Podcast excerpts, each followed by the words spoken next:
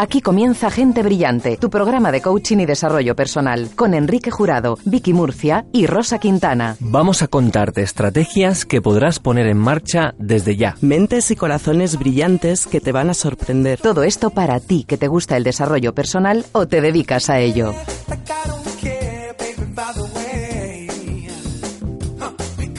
¿Qué tal? ¿Cómo estáis? Muy buenos días, bienvenidos a una edición más de Gente Brillante, la Niña Bonita. El GB15 es el que hoy celebramos. Y hoy hablamos sobre algo que yo creo que interesa mucho a la mayor parte de la gente. Enseguida vamos a saberlo, pero antes te voy a mm, dar también la bienvenida y los saludos de todos los miembros, o parte de ellos al menos, de este equipo. Enrique Jurado, director de Darte Coaching, ¿cómo Hola, estás? ¿Qué tal? Muy buenos días. Fantásticamente bien. Fantásticamente bien. Fantásticamente bien, así con Ostras, ¿y todas las cómo, palabras. ¿Cómo se traduce en una super sonrisa, no? Pues eh, sí, un bienestar absoluto interior y sobre todo con la sensación de que vamos por muy buen camino. ¿A qué, te, contento, refieres? ¿A qué te refieres? Me, me alegra que hagas ese comentario. ¿A qué te refieres? Pues, pues porque sí que es verdad que últimamente, y lo sabemos todos los del equipo, no solamente de gente brillante, sino los de Darte, que estamos muy, muy eh, atareados, muy ocupados. Sí. O sea, estamos en una, en una montaña rusa de, de acciones y de, y de cosas, pero también todo eso genera una sensación de, por un lado, es verdad, el- la parte física hay que cuidarla y dormir las ocho horas necesarias y cuidar Mm, la es alimentación, hacer un poquito de deporte, pero si eso lo acompañas con una sensación de que las cosas avanzan, que van por buen camino, pues la sensación es fantástica. Eh, bueno, el otro día eh, estrenamos la televisión, eh, Sí, ¿recordáis? Gente y Brillante Gente Brillante TV. Televisión. Y la verdad es que la aceptación ha sido fantástica, la sensación de, de que realmente pues esas oportunidades se nos presentan y estamos haciendo, haciendo nuestra parte, ¿no? Que es eh, acogerlas e ir, ir hacia adelante. Y, y ahora lo importante es saber encajarlas dentro de nuestro día a día de una forma amable, se- sencilla y sobre todo no agobiarnos, ¿no? De seguir hacia adelante. Entonces, la sensación es muy buena desde ahí. Es Vamos verdad. por buen camino. Yo estoy trabajándome a nivel personal toda la parte de disciplina y productividad, así que Ah, pues, estoy eh, muy contento, es Ya, verdad. ya. Oye, podríamos hacer un monográfico sobre Sí, disciplina y otro sobre, ¿cómo has dicho? ¿Disciplina y? Disciplina y productividad. Y productividad. Que en el mundo del desarrollo personal está como muy, muy, muy Está- mal, sí, está muy mal visto casi. la palabra disciplina, Es tal como, cual, hay que fluir.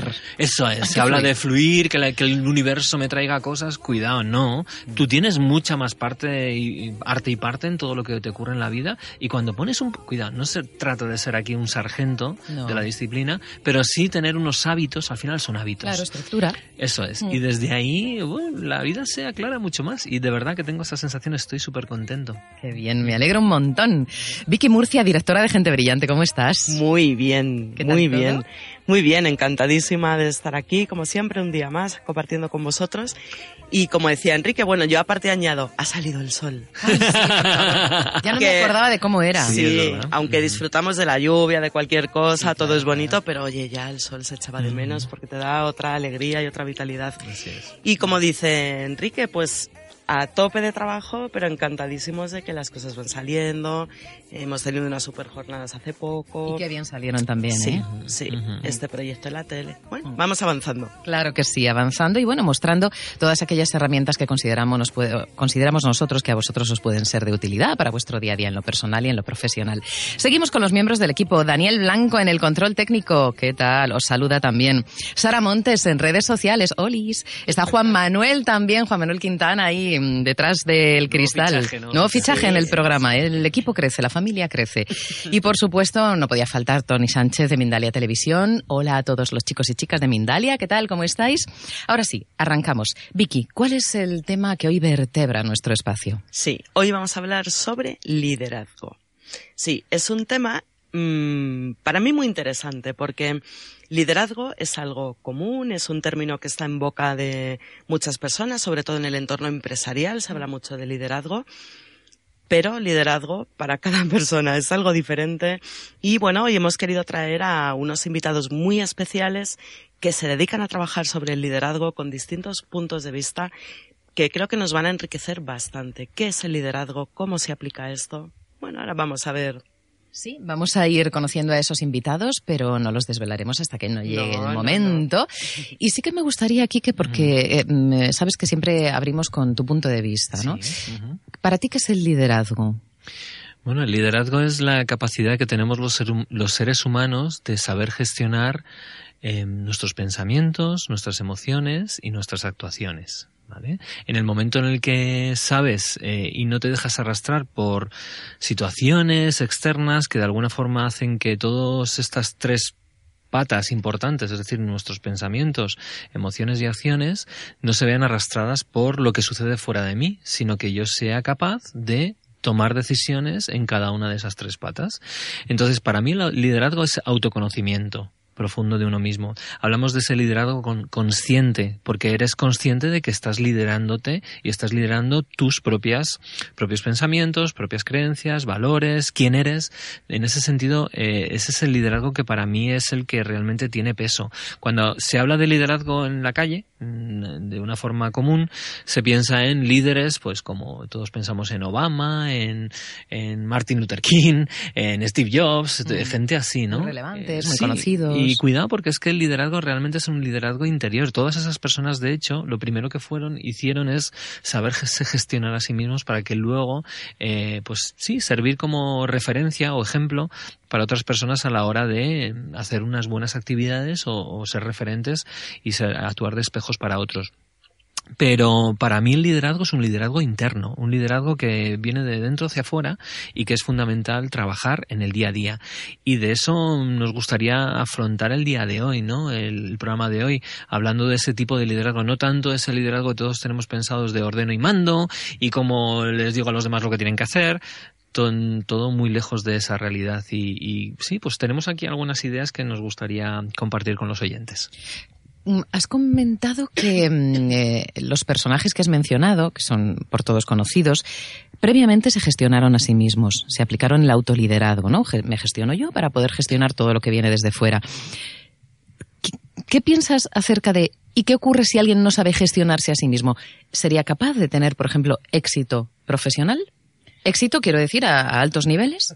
Evidentemente sí. O sea, la, respuesta es un rotundo sí, porque lo que nos está pasando a la sociedad en general es que no sabemos liderarnos. Es decir, nos dejamos llevar por patrones que hemos aprendido de nuestros padres, nuestras familias, nuestras culturas, y es una cultura que, de alguna forma, eh, una sociedad que está promoviéndonos a ser eh, súbditos. ¿Súbditos de qué? Súbditos del consumo, súbditos de otras personas, hacer lo que otros quieran que tú hagas para eh, salir bien en la foto.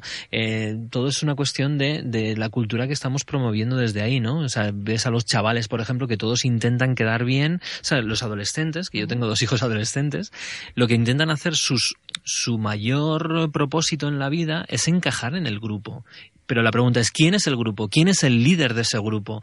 Pues muchas veces no hay un líder claro, sino que al final eh, todo lo que de alguna forma a través de las pantallas, estoy hablando de la televisión, de Internet y de otros sitios, intentan conformar lo que sería una persona adecuada versus la no adecuada. Y hoy en día, por ejemplo, escuchar reggaetón es lo adecuado, cuando a lo mejor hace unos años no era así. Y entonces ahí entramos en todo un mundo de modas, de gestión de tal, que al final lo que promueve es una sociedad de consumo aberrante, ¿no?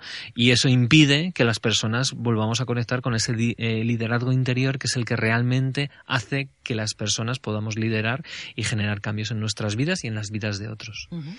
Algo que comentabas antes cuando hablabas de esos personajes Obama, Steve Jobs o no sé, Gandhi, es curioso porque eh, yo que he pasado por distintos sectores profesionales, algo que me ha llamado mucho la atención y que creo que está profundamente ligado a los valores es lo que es un liderazgo bueno dependiendo de cada sector o incluso en una multinacional. es totalmente diferente cómo se conduce un departamento financiero o legal a cómo se conduce el departamento de comunicación, eh, el institucional, el de recursos humanos. humanos. Los valores son diferentes, el estilo de personas es distinto y dentro de una misma empresa, lo que para unos es bueno, para otros es una aberración. ¿no? Y es curioso como estas figuras son tan diferentes, ¿no? Obama, eh, Steve Jobs, eh, Martin Luther King. Pero incluso podríamos hablar de Trump, que lidera un país. Evidentemente, eh, es un, y para las personas que le votaron es un buen líder. Exactamente. ¿No? Cómo varía en función de tus fue un valores. líder también. Desde ahí podemos ver todo eso. Evidentemente los, los valores son fundamentales. El tema es dónde están esos valores dentro de la sociedad hoy en día y dentro de ese liderazgo personal. El tema es que para ser un buen líder y para coger las riendas de tu vida necesitas hacer un esfuerzo hoy en día. Necesitas prepararte para salir de tu tribu, porque al volver a coger las riendas de tu vida y tomar decisiones por ti mismo, eso puede hacer que el resto de tu tribu no esté tan de acuerdo, ¿no? Empezar a pensar por ti mismo, tener tus propias convicciones que no encajen con, con, esa, con esa tribu en la que estás, evidentemente te puedes sacar de esa tribu. Pero a la larga, eh, evidentemente tiene muchísimas, muchísimos beneficios, sobre todo a nivel personal y a la larga en tu vida, ¿no? En todos los sentidos.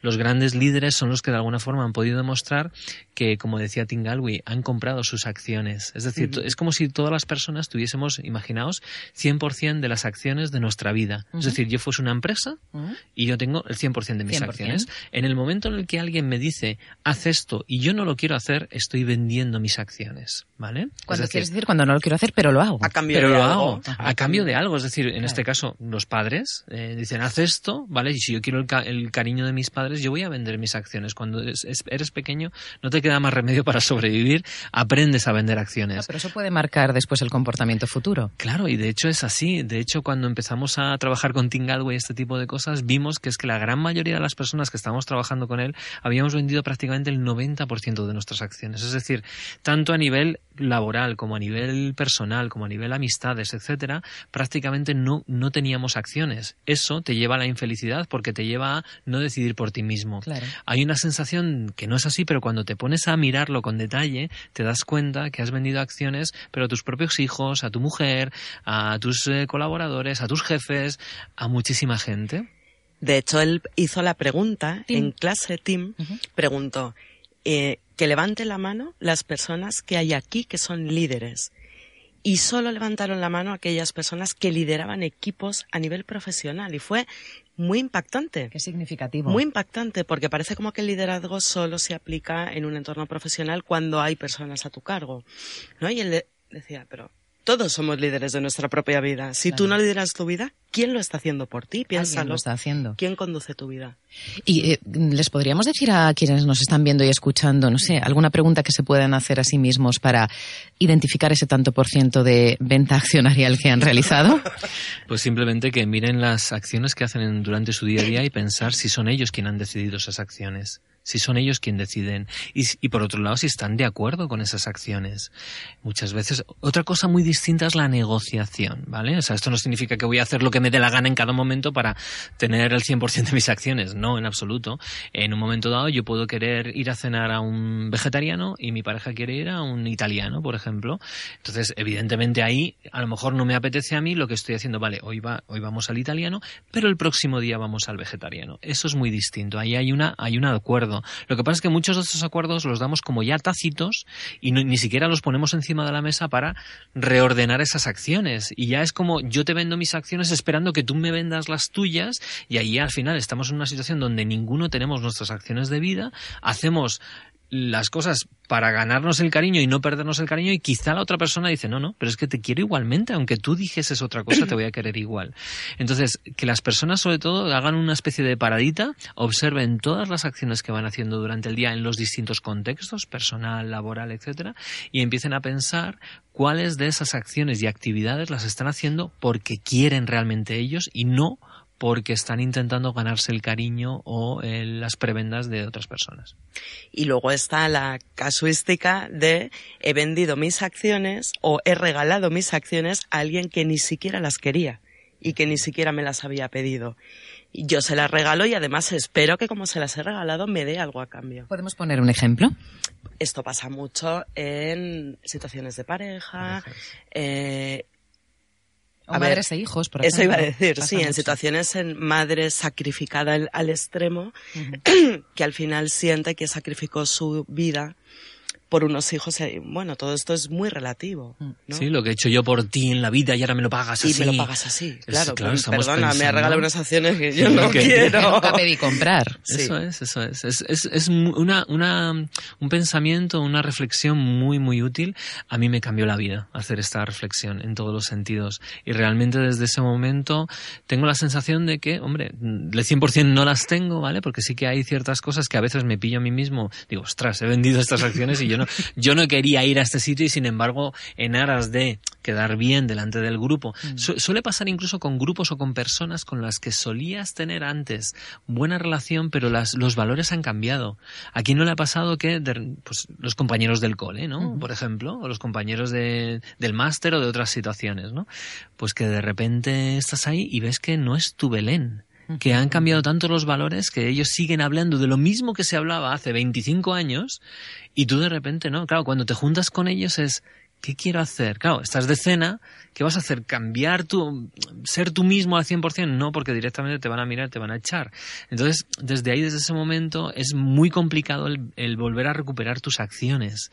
Y yo me he visto a mí mismo a veces decir, joder, he estado durante dos horas con esta gente, me he aburrido mogollón, eh, lo he pasado fatal y me voy con una sensación agridulce porque no he podido ser yo mismo. Pero es verdad que también desde ese punto de vista el tirar por la borda a lo mejor amistades de tanto tiempo cuesta mucho, ¿vale?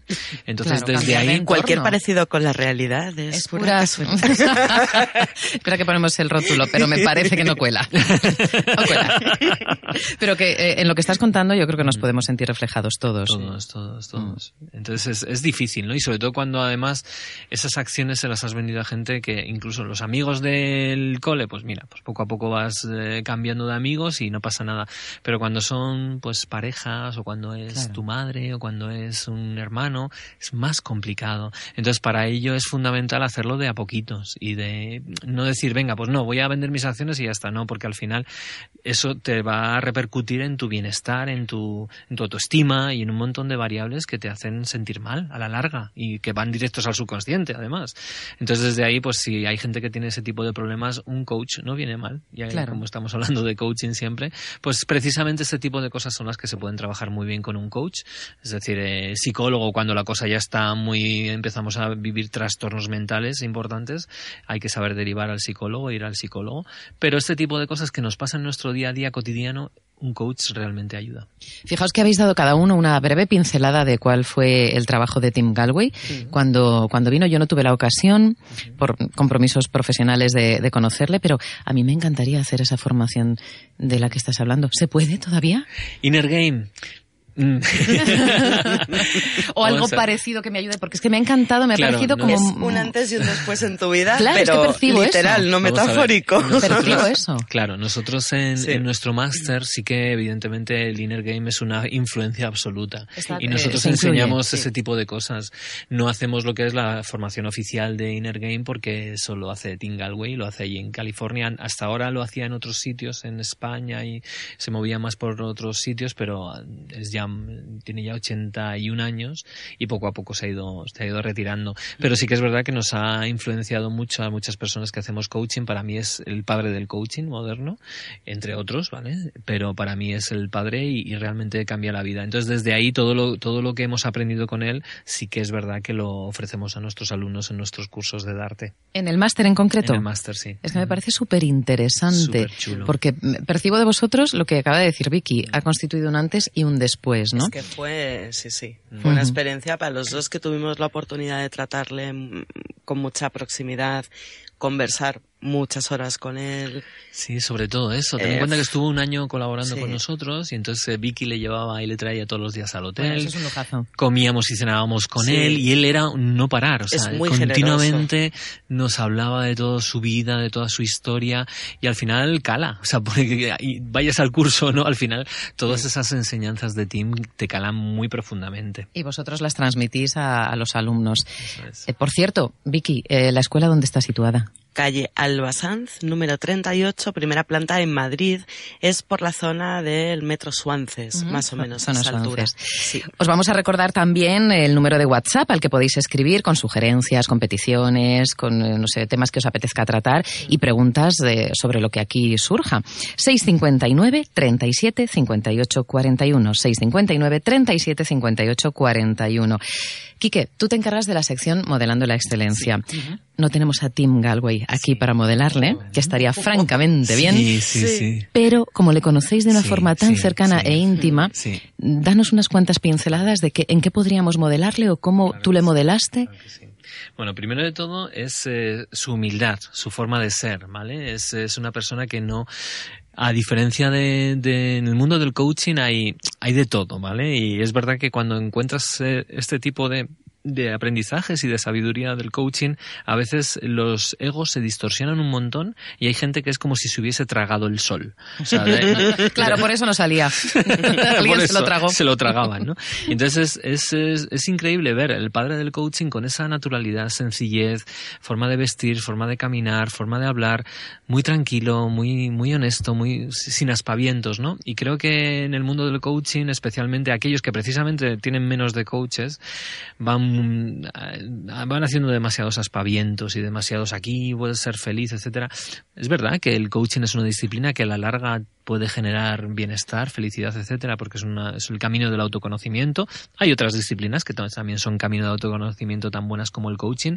También es verdad que el coaching, eh, como de alguna forma estamos hablando de por un lado reflexión y por otro lado actuación, encaja muy bien con la filosofía de la vida que llevamos hoy en día, ¿no? Hay otras disciplinas pues más complicadas, ¿no? Pero el coaching sí que es así.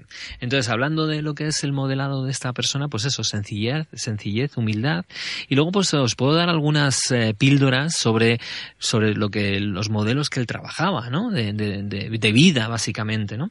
Por un lado, él trabajaba en que una persona si quiere rendir más, o sea, el rendimiento para él es igual al potencial que todos tenemos las personas menos el, eh, las interferencias.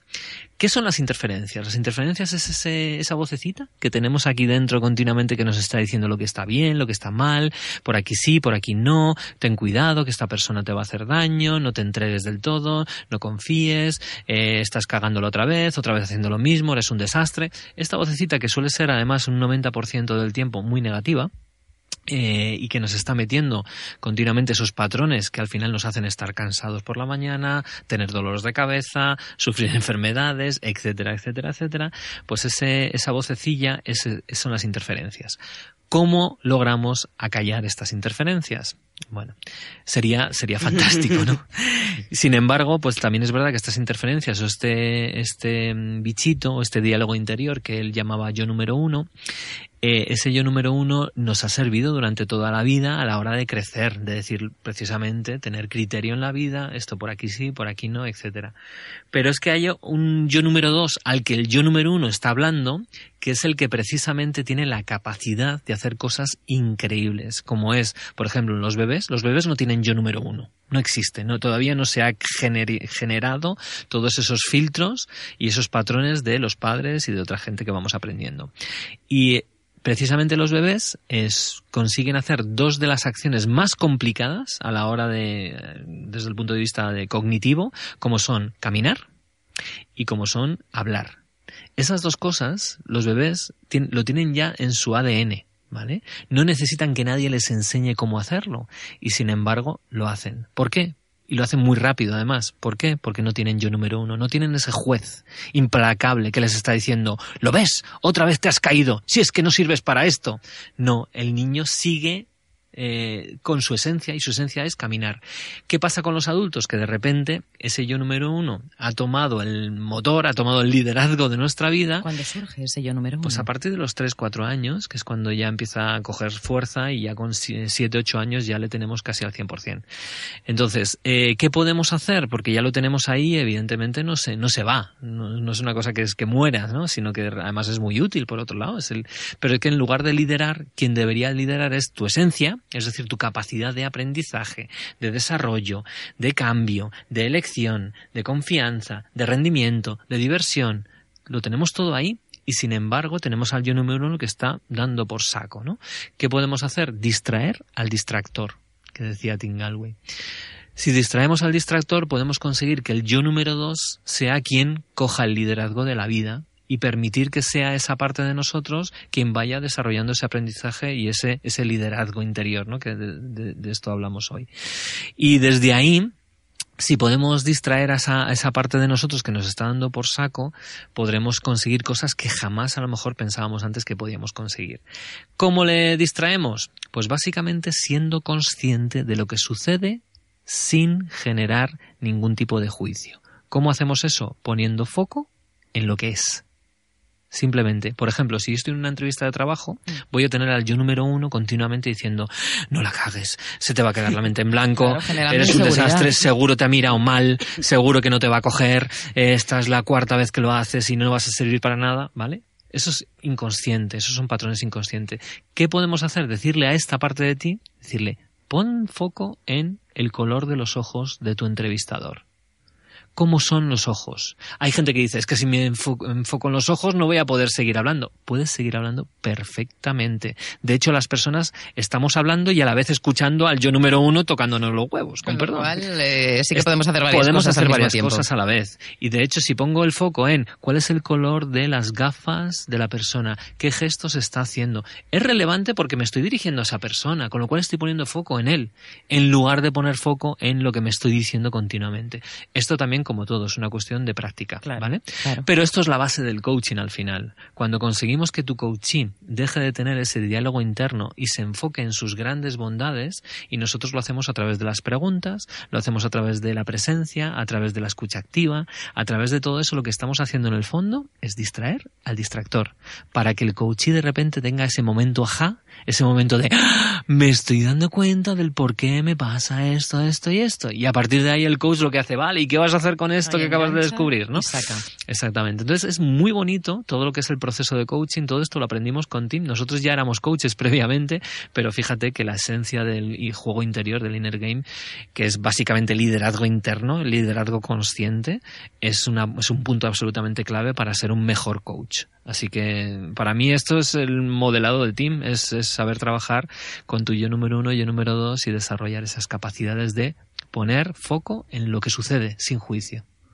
Yo, hay una cosa más que añadiría de, de algo que, que, yo observé en Tim y que me parece importante en, en, quizás el impacto que él genera en las personas y es el propósito. Es una persona con un propósito firme, claro y totalmente. nuclear en su persona, que es eh, aportar algo al ser humano que realmente mejore su vida, que haga su vida más feliz, que le haga capaz de poder amar, de poder ser amado, que quizás es un poco donde él empezó a analizar, ¿no? ¿Qué pasa? ¿Por qué cuando queremos una situación y no nos lo permitimos que está sucediendo?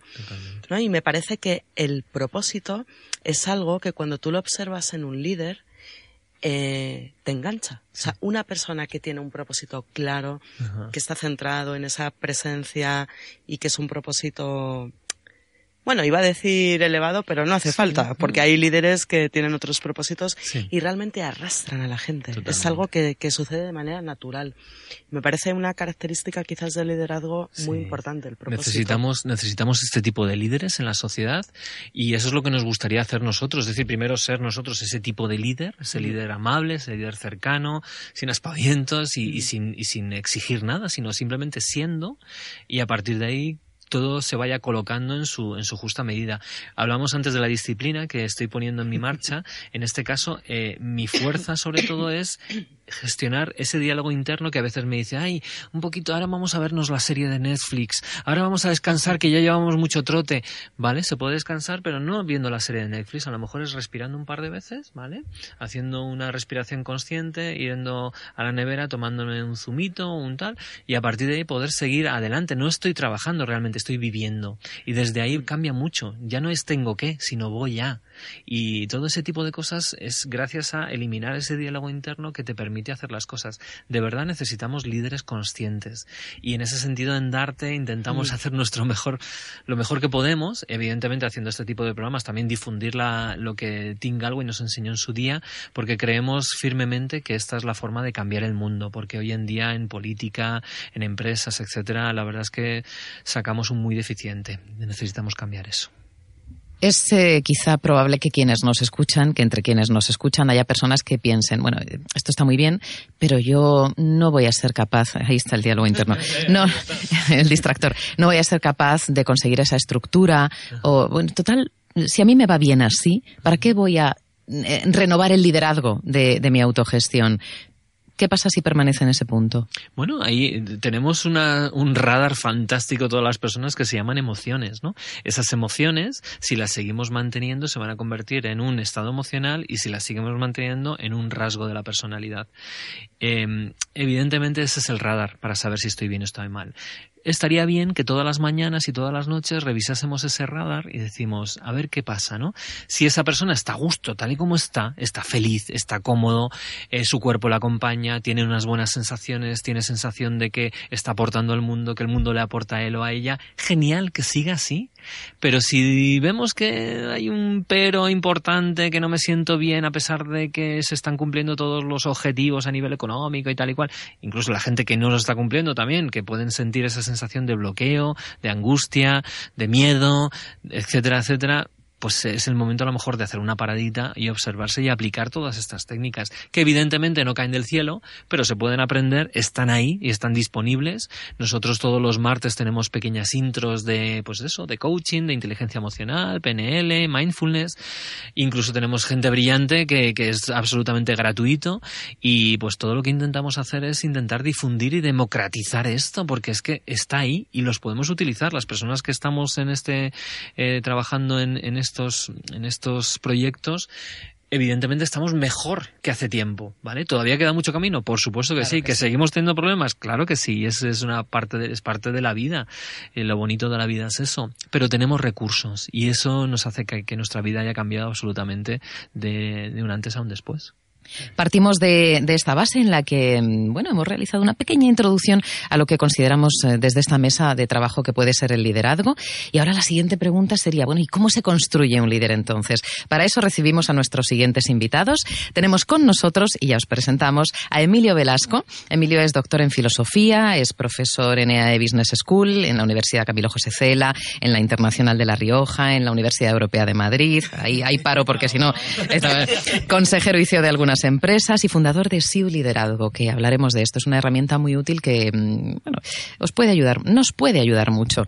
Emilio, ¿cómo estás? Bienvenido. Buenos días, gracias. Muy bien. Y también está con nosotros Carlos González Pardo, director gerente de Yourphone, eh, máster en Business Administration por la Camilo José Cela, máster en Desarrollo Directivo, Inteligencia Emocional y Coaching por la Juan Carlos I, profesor de Diagnosis de Liderazgo en EAE también. ¿Qué tal? ¿Cómo estás? Muy bien. Bienvenido. Bueno, os ha tocado la difícil tarea de mm, decirnos cómo se construye un líder. Bueno, difícil quizá para quienes eh, permanecemos un poquito, un poquito más ajenos a esta cuestión, pero para vosotros es vuestro día a día, es vuestro trabajo. Si os parece, mm, me gustaría comenzar charlando contigo, porque, Emilio, charlando contigo, Emilio.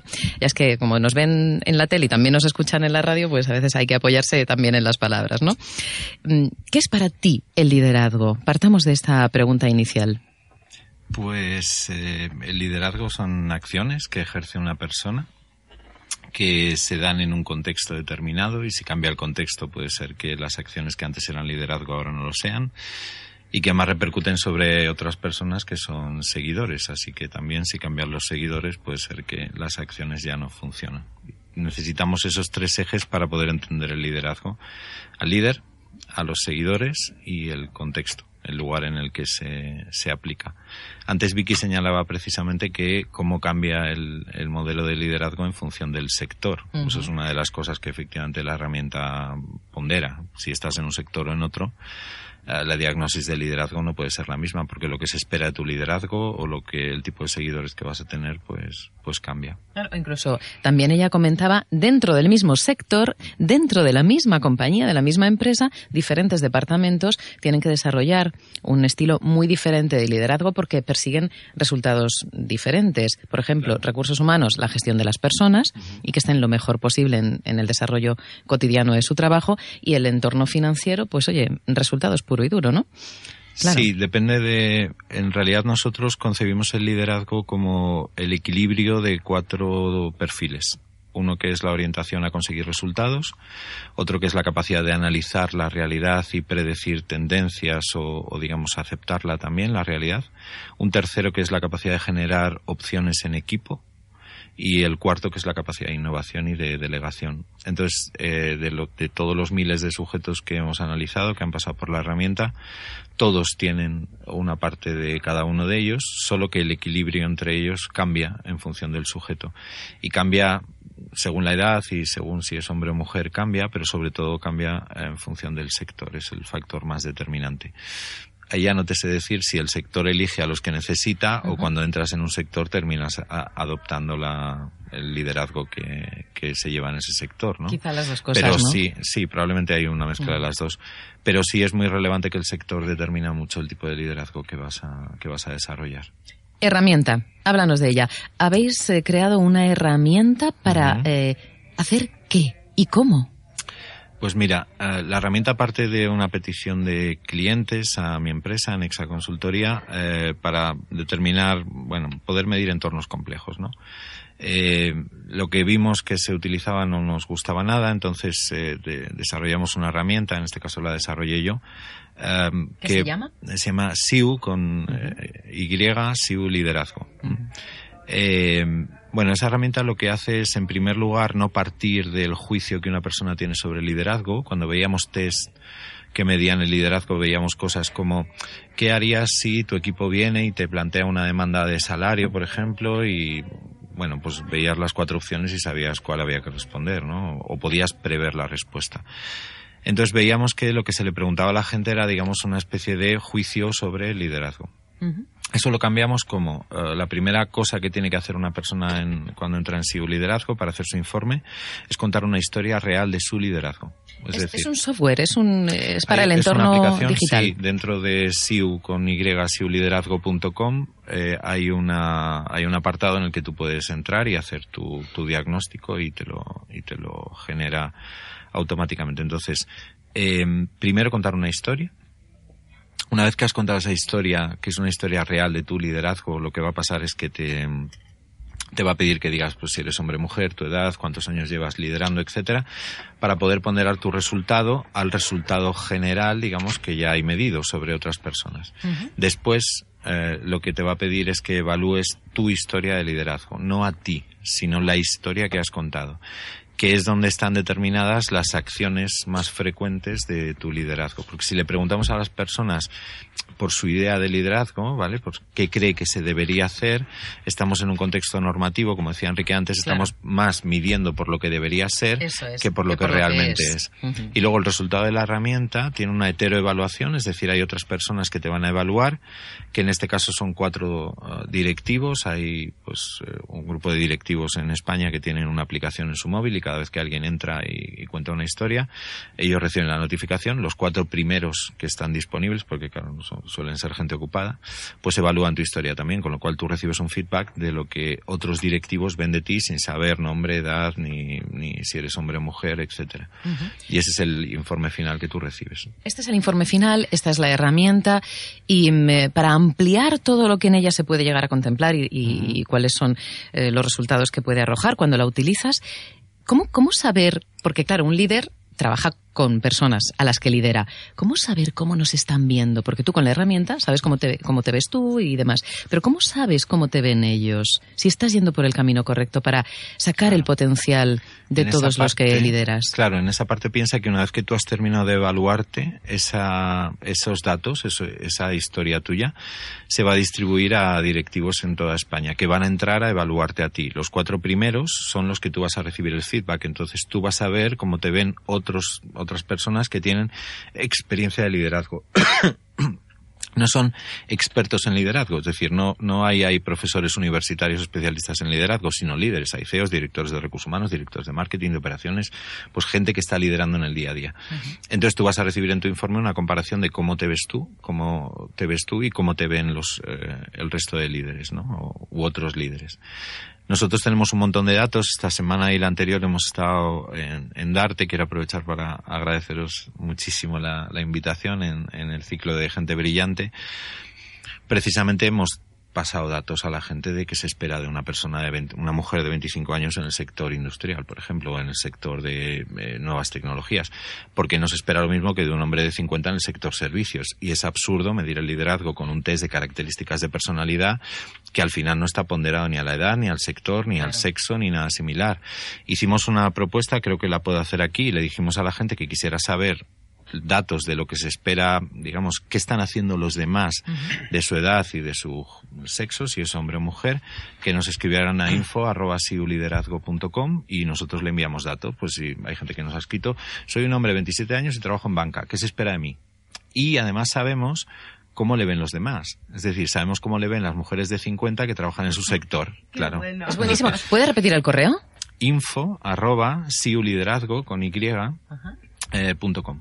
Muy bien. Y ahí pues nos escriben y, en fin, había un montón de peticiones, así que igual tardamos un, par de días, pero, pero sí que podemos enviaros datos y decir, bueno, pues ya te digo, gente que nos ha preguntado, pues soy un hombre de 43 años, trabajo en el sector servicios, me quiero mover eh, al sector industrial, cómo se va a ver mi liderazgo en el sector industrial, porque claro, cambia, bueno, no radicalmente, pero, pero, hay cambios significativos. Claro, que sí. Claro, la clave entonces es que podemos medir el liderazgo en función de cómo se están realmente comportando los demás, no en función de qué se espera idealmente de un líder, que es lo que a mí me en la conferencia de Darte yo repetía mucho la idea de no se sabe cómo, pero al final tú tienes la culpa. claro, al final dices, bueno, ¿y entonces qué pasa? Pues que tú tienes la culpa, tú lo estás haciendo mal. Dices, no puede ser, porque yo veo la media de las personas que están trabajando conmigo, por ejemplo, o veo la media de las personas a las que lidero o que me lideran y veo que efectivamente ahí hay diferencias de comportamiento. Entonces no puede ser que me midan conforme a un ideal, sino que me tendrán que medir conforme a lo que los demás realmente están haciendo. Creo que es algo que ha pasado en otros ámbitos, por ejemplo, han aparecido páginas de em, ser mala madre. ¿no? que en realidad no es ser mala madre. de las malas madres. Claro, pero es como, mira, no puedo cumplir ni con, yo en mi caso con el rol de padre ideal pues hago lo que puedo. ¿Y quién determina que es un padre ideal? Claro, esa es la cuestión. Eh, que, que como está determinado por características simplemente ideales, ¿vale? Pues todo el mundo se quiere medir por ahí, pero realmente hay que medirlo por cuando compartes experiencias de madres o de padres, dices, sí, yo también un viernes estaba muy cansado y le doy una pizza. Industrial, sí, lo tengo que, reconocer. Claro, para ellos es, es, genial. Por lo tanto, deduzco, claro, si, si se puede utilizar una aplicación para medir qué tipo de líder soy o cómo desarrollo yo mi liderazgo, el liderazgo entonces es una competencia observable, ¿no? Entiendo, y además eh, que está en continuo crecimiento porque depende de la interacción con, con el entorno. Mm, alguien que, por ejemplo, os escriba a info arroba mm, siuliderazgo.com y que os pregunte qué se espera de mí o qué, se espera de un líder en este sector siendo teniendo este perfil. Mm, ¿Puede evolucionar como líder o es el líder que es y ahí se queda? Mira, yo ahí, o sea, quiero decir, yo trabajo mucho la parte de fondo, la parte teórica. Carlos es quien es quien ejecuta con directivos eh, continuamente el acompañamiento. Yo ahí no soy experto en acompañar eh, personas, no, no es mi, mi fortaleza. Quizá Carlos ahí te puede, te puede contar mejor. Sí, pues enseguida le vamos a preguntar, pero creo que Vicky eh, se queda con una, pregunta, Tiene una pregunta para ti. Sí. Em, los evaluadores. Eh, ¿Vosotros evaluáis primero cuál es su estilo de liderazgo? Porque yo, por ejemplo, veo en algunas eh, herramientas, aplicaciones que miden el liderazgo, es como que, vale, lo mides en base a qué. ¿no? Porque si tú estás a lo mejor eh, muy mm, interesado por otro estilo de liderazgo, otro tipo de cosas diferentes que quizás en el mercado aún no son muy populares o bueno, yo aquí me he reconocido muchas veces como totalmente adicta y enganchada a la teoría U, es algo que me apasiona, pero es algo que aún en las empresas se puede ver como una locura, ¿no? Una forma muy diferente de plantear las cosas.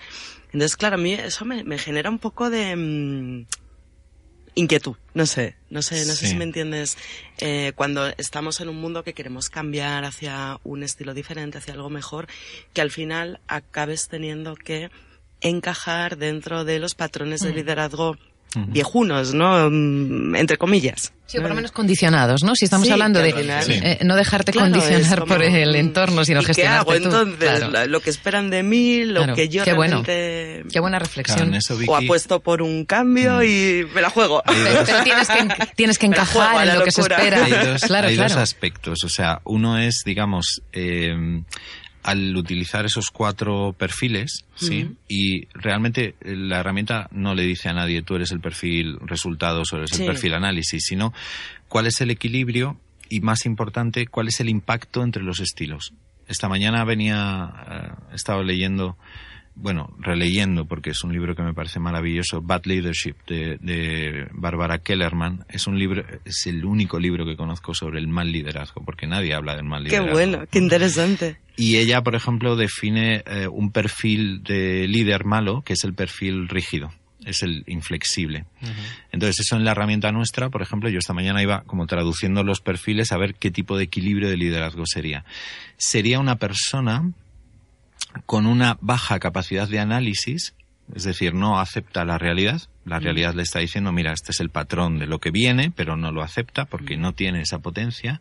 Y además está eclipsado por la eh, capacidad de opciones que genera el equipo. Es decir, se fía más de lo que le puedan estar diciendo como potenciales soluciones Sí. que de lo que la realidad le está diciendo. Entonces se vuelve Qué rígido. bueno. Claro. Mm. Claro.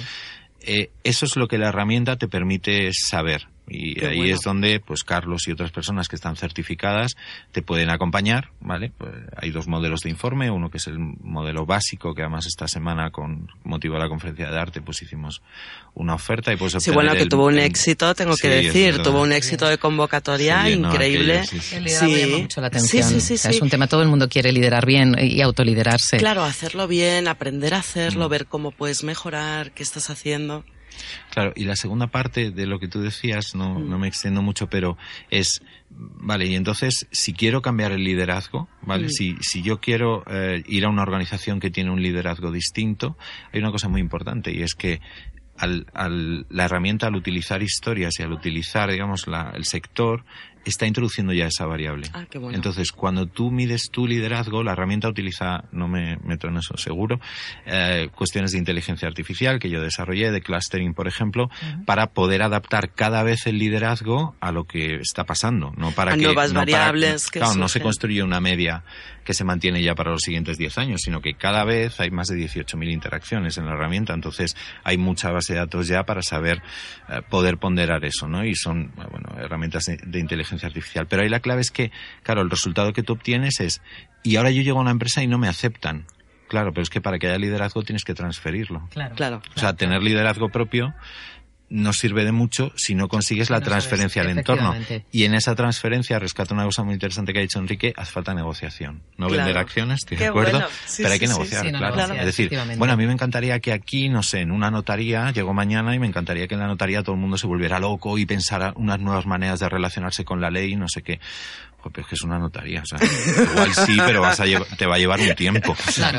No, no, el primer día, por mucho speech motivacional que des, mm, Lo mismo igual te vuelves a tu casa Sí. a, a llorar un ratoncillón. es. Como veis, eh, como veis en esto del desarrollo personal, que es lo que ocupa a nuestro espacio a gente brillante, hay mucho de pragmático, hay mucho incluso de tecnológico, no es incompatible, se pueden aunar todos los talentos para conseguir el objetivo.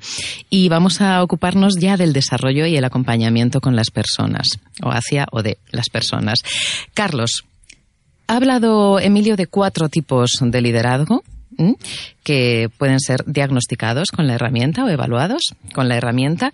Y también ha mencionado algo, ha dicho, eh, no tenemos en cuenta o sí tenemos en cuenta, dependiendo de- del contexto, si es hombre o mujer. ¿Consideras que una mujer tiene una forma diferente de liderar a un hombre? Bueno, esa es una de las, de las ventajas que ofrece eh, la lectura de la herramienta. Eh, como os decía Emilio, la herramienta cuando tú te haces tu informe de liderazgo te segmenta y, te segmenta en base a, datos de edad, eh, de sexo, de- de profesión, de años dirigiendo equipos. Eh, la realidad dice que cuando tú analizas datos y eres capaz de filtrar por detrás, no existen eh, grandes diferencias, y esto va en contra de, muchos grandes gurús, entre el liderazgo masculino y femenino, del mismo modo que no existen grandes diferencias entre el liderazgo de millennials y no millennials. Sin embargo, Qué sorpresa. Y, como, y como os decíamos, una de las ventajas que ofrece SIU, por lo cual yo me certifiqué, es porque nos da una visión muy clara de cómo me veo yo y cómo me ve mi entorno. Y ahí sí que existen diferencias, quizá entre hombres y mujeres, entre diferencias de edad, sí que creemos que el liderazgo de otro es distinto. Con lo cual, la conclusión sería que no lideramos de modo distinto, no existe realmente un liderazgo femenino o masculino con grandes eh, diferencias a la hora de actuar, pero sí que existe una diferencia clara en cómo nos vemos unos a otros, o qué percibimos o qué, o qué esperamos del liderazgo de los otros. ¿Mm?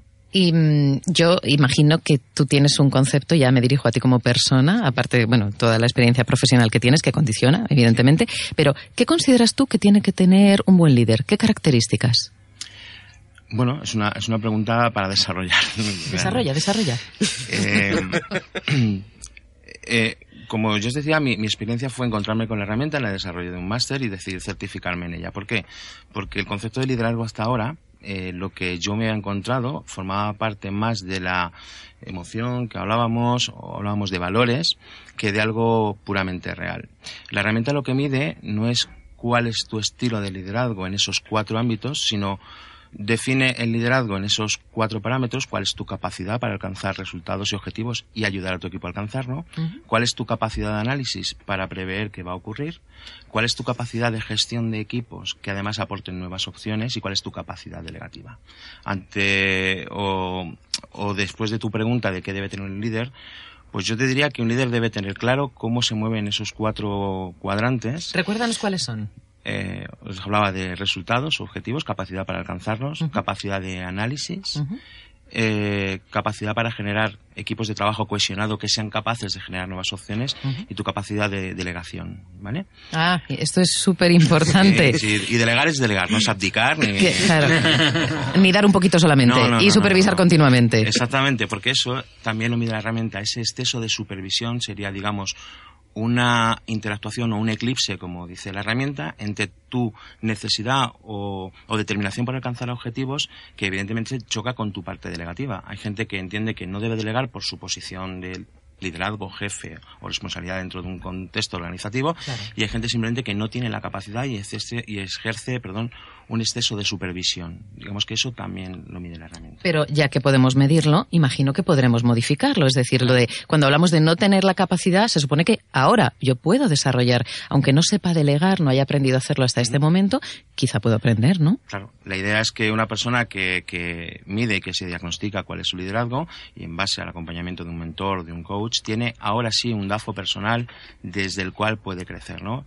Sabemos todos en esta mesa más que ninguna que, que bueno, pues hay herramientas como la rueda de la vida que te dan quizá un punto de partida para crecer o para trabajar en un acompañamiento, pues sería algo parecido dentro de un entorno más quizá ejecutivo, donde de verdad construimos un buen DAFO personal y a partir de aquí qué quieres trabajar, hacia dónde quieres ir. Es muy relevante cuando a una persona le muestras que su autoevaluación es muy elevada y la heteroevaluación es muy pequeña, o al revés, porque a veces ocurre que la heteroevaluación, los heteroevaluadores dan una valoración en alcanzar resultados y objetivos muy alta y sin embargo él se, se concede o se reconoce eh, eh, valores muy bajos. ¿A qué se debe eso?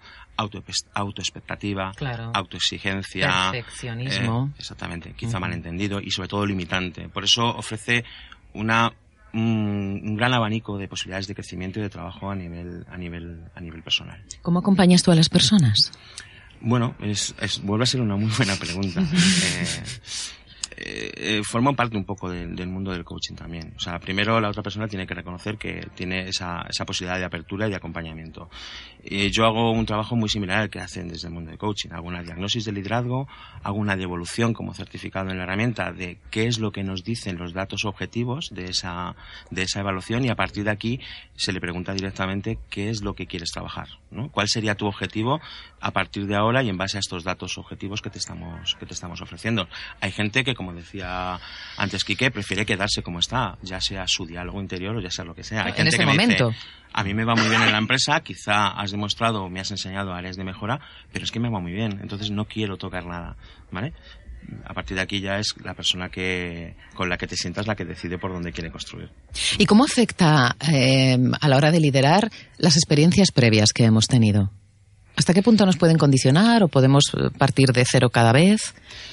Bueno, eh, la experiencia me dice que como no existe una medición clara de qué es eso del liderazgo, tenemos una visión muy distorsionada. Por Entonces, eso.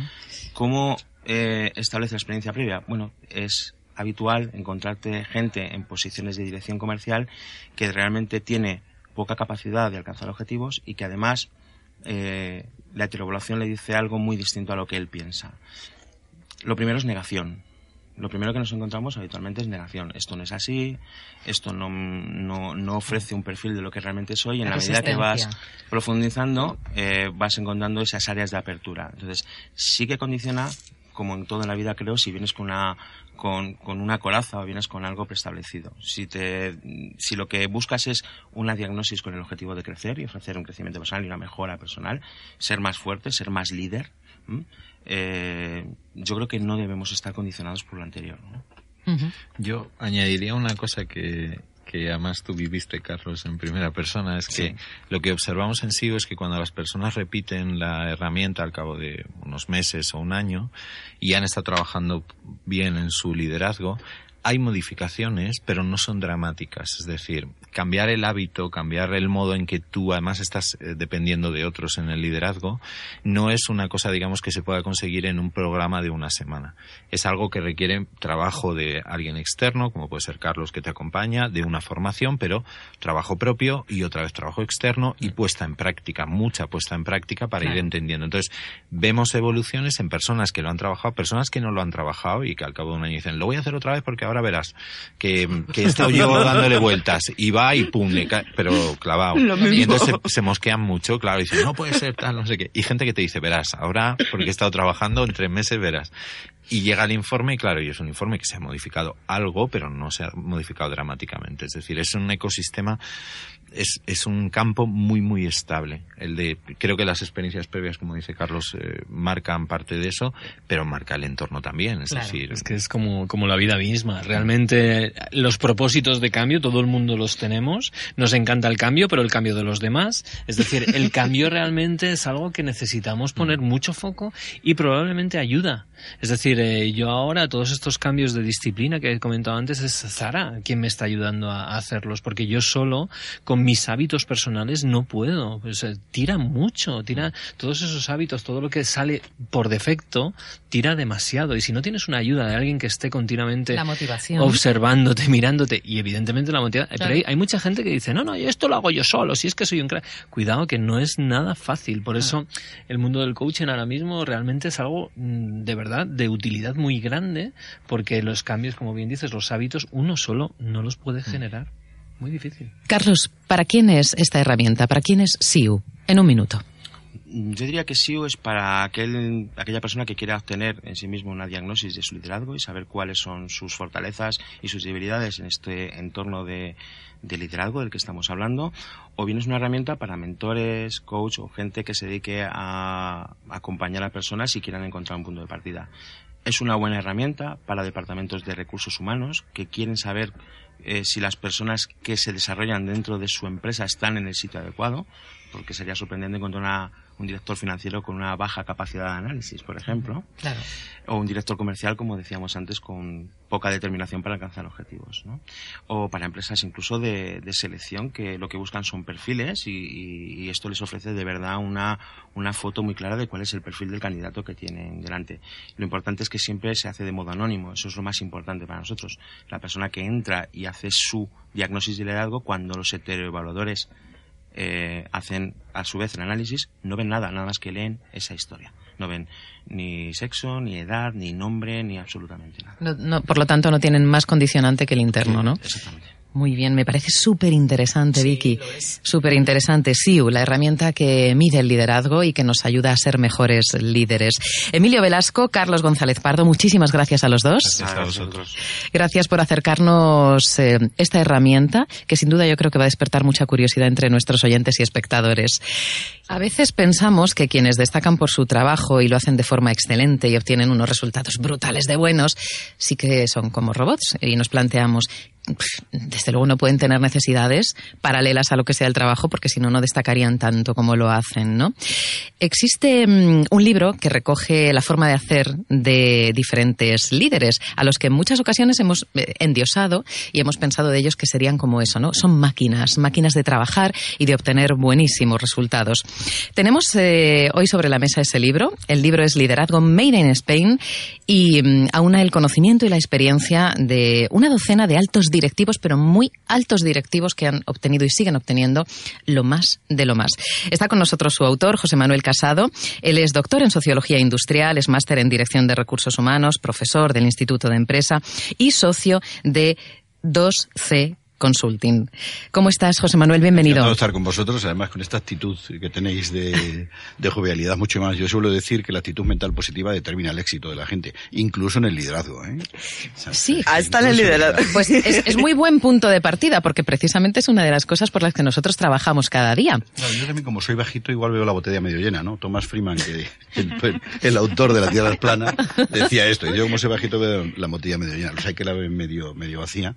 Pero yo creo que demasiada tristeza y demasiada seriedad en el mundo de las organizaciones y hay que aprendernos a reírnos en el trabajo para disfrutar, porque, eh, no sé, yo estoy leyendo un libro ahora de Antonio Damasio, este, el neurocientífico portugués, uh -huh, ¿no? sí. que se llama El extraño orden de las cosas, pero yo que me he dedicado a esto del comportamiento toda mi vida, antes cuando estaba en Accenture como socio y ahora igual, ¿no? A través de C Consulting que tenemos una compañía de unas 200 personas que nos dedicamos a esto, uh -huh la base fundamental de cualquier actuación de cualquier individuo es la, lo que es la emoción, el sentimiento. Ajá. Toda actuación del individuo se, re, se, se, debe a un, se, a un, tiene como base eh, un sentimiento. Luego buscas la razón y terminas de, de, decidiendo también afectivamente y emocionalmente.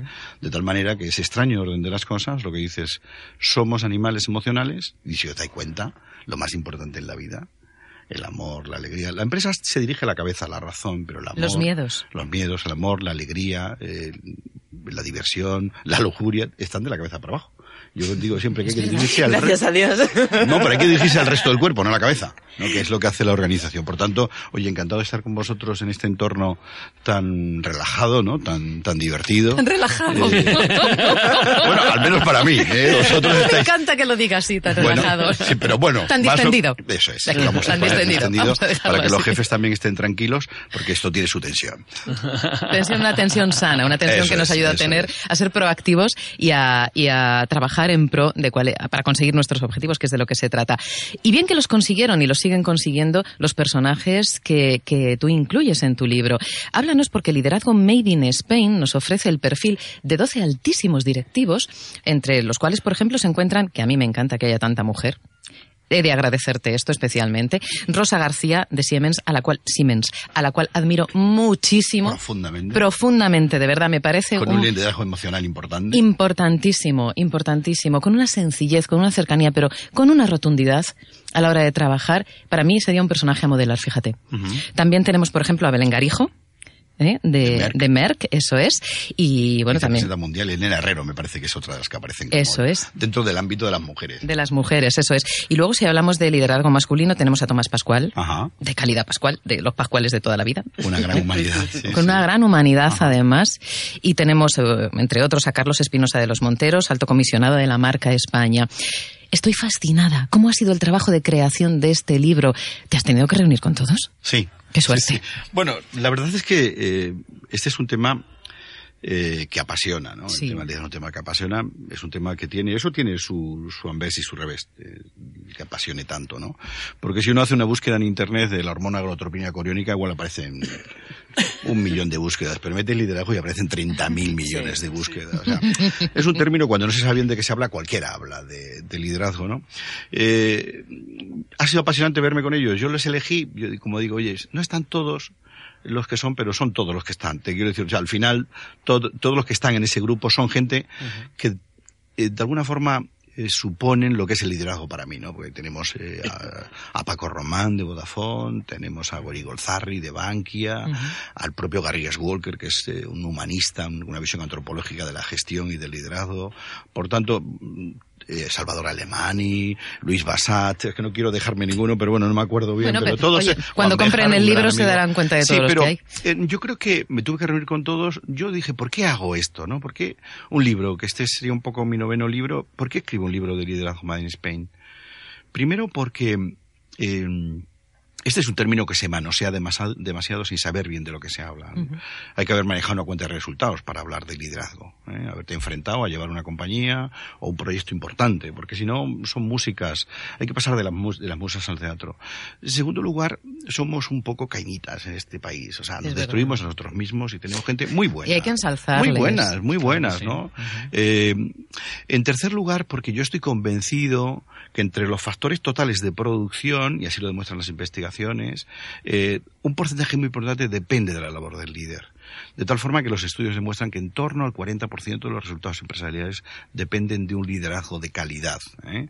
con ciertos atributos determinados. ¿no? Para mí, eh, por eso me animé a hacer este libro. Luego utilicé el tópico de Made in Spain, ¿no? porque de alguna manera tiene juego, ¿no? Te da juego esto, pero es que hay un, un, estilo nuestro, no hay un estilo nuestro. Marca España, ¿no? sí, claro, marca España, pero por eso también metí a Carlos Espinosa Los Monteros, que es un buen amigo mío, un tío que ha hecho una gran contribución en este país. Es excelente.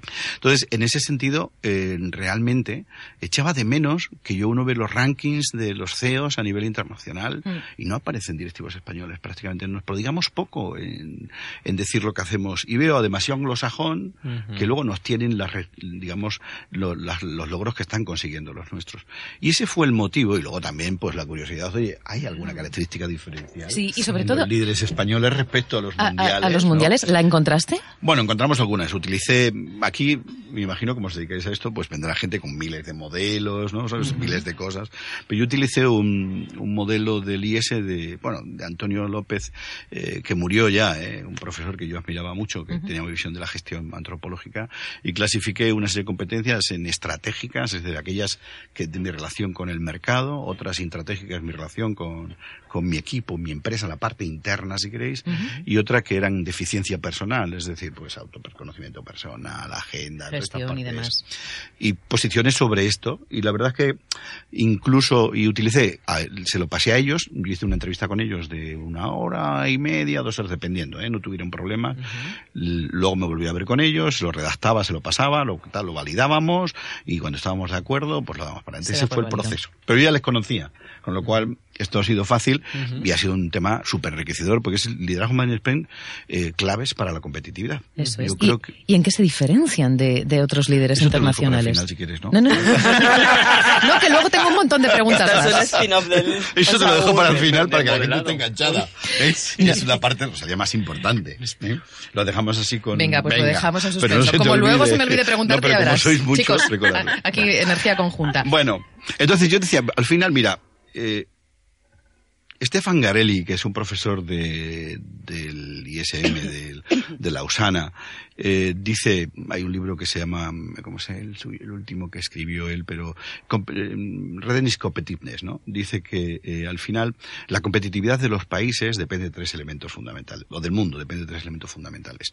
Por un lado, eh, estarían los gobiernos buscando el bienestar, bueno, se supone que es así, ¿Sí? buscando el bienestar de los paraguas, ciudadanos, ¿no? esto da para el otro programa, paraguas, sí. eh, estarían un poco las empresas buscando su rentabilidad y el individuo buscando su bienestar. La armonización de estos tres factores produce la competitividad. Uh -huh. Uno de los elementos centrales de la competitividad, como os he dicho, es la función del liderazgo.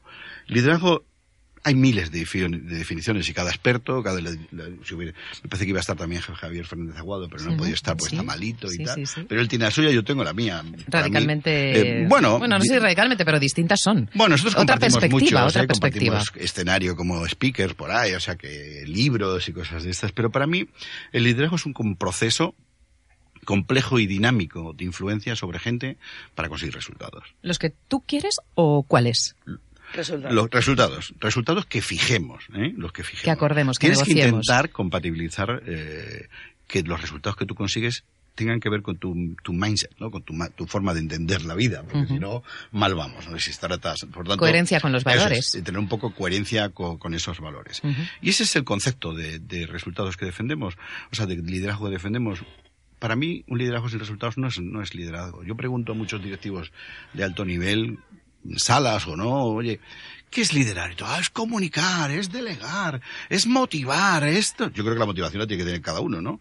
Hay gente que se levanta por la mañana, se mira al espejo y dice, ¿qué, qué cara tengo? ¿no? Y Van al coche, ¿qué mierda de coche tengo? ¿Qué llegan cuando llegan allí a la oficina? Pues, Pues con actitud que- de... esa actitud actitud de, negativa, ¿no? Que de, de- Pues- Ahí está, con actitud de... Eso es. Entonces, realmente ahí es donde hay que dar un poco ese paso de, oye, ¿qué es lo que tenemos que hacer en el mundo de las compañías y qué debe hacer el liderazgo, ¿no? Es decir, la parte esta de cómo evolucionar para conseguir esos resultados consiguiendo esa integración de equipos. Es en el planteamiento que... ¿Esto es lo que has encontrado que tienen en común todos ellos? ¿Esta docena de personajes a los que has Todos incluido? estos han tenido esas, es- esa, la variable que han tenido conjunta ha sido eh, competencias por resultados. Ajá. Siempre han conseguido resultados. Por eso he oído también de gente que no tenga mucha experiencia, que los hay.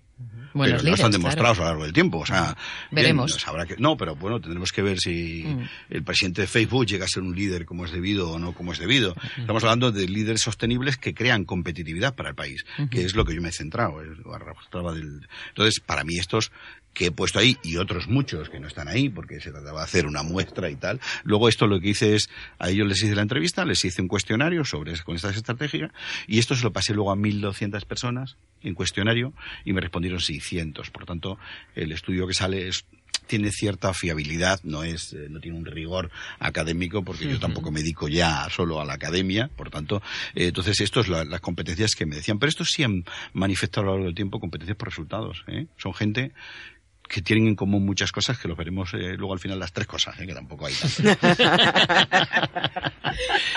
¿Y mm, por qué escribir un libro así? Quiero decir, ¿qué es lo que te movía principalmente? ¿Que se dé relevancia al talento que hay en España en lo que respecta al liderazgo? ¿Ofrecer un ejemplo para que otros posibles líderes tengan una fuente de inspiración? ¿O inspirarte tú mismo? Bueno, yo fíjate, uno de los que participan es Luis Basat, ¿no?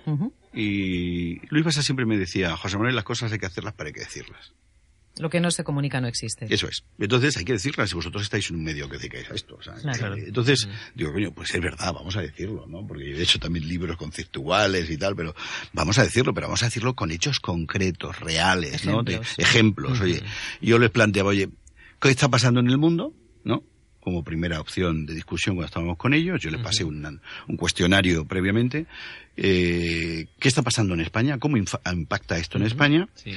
cómo repercute esto, eh, digamos, en mi compañía, ¿vale? Y qué tienen que hacer los directivos y los individuos para el futuro, los jóvenes, ¿no? Para ganarse el futuro. Ese fue el planteamiento y sobre eso discutíamos, sobre eso hacíamos, hacía yo la recesión, se la pasaba y eso es lo que se ha publicado, ¿vale? Esa fue un poco la metodología de trabajo. ¿Qué me, qué me incitó a hacerlo? Pues te comentaba que me incitó a hacerlo. Me incitó primero, oye, hay mucha psicología fast food en torno al liderazgo.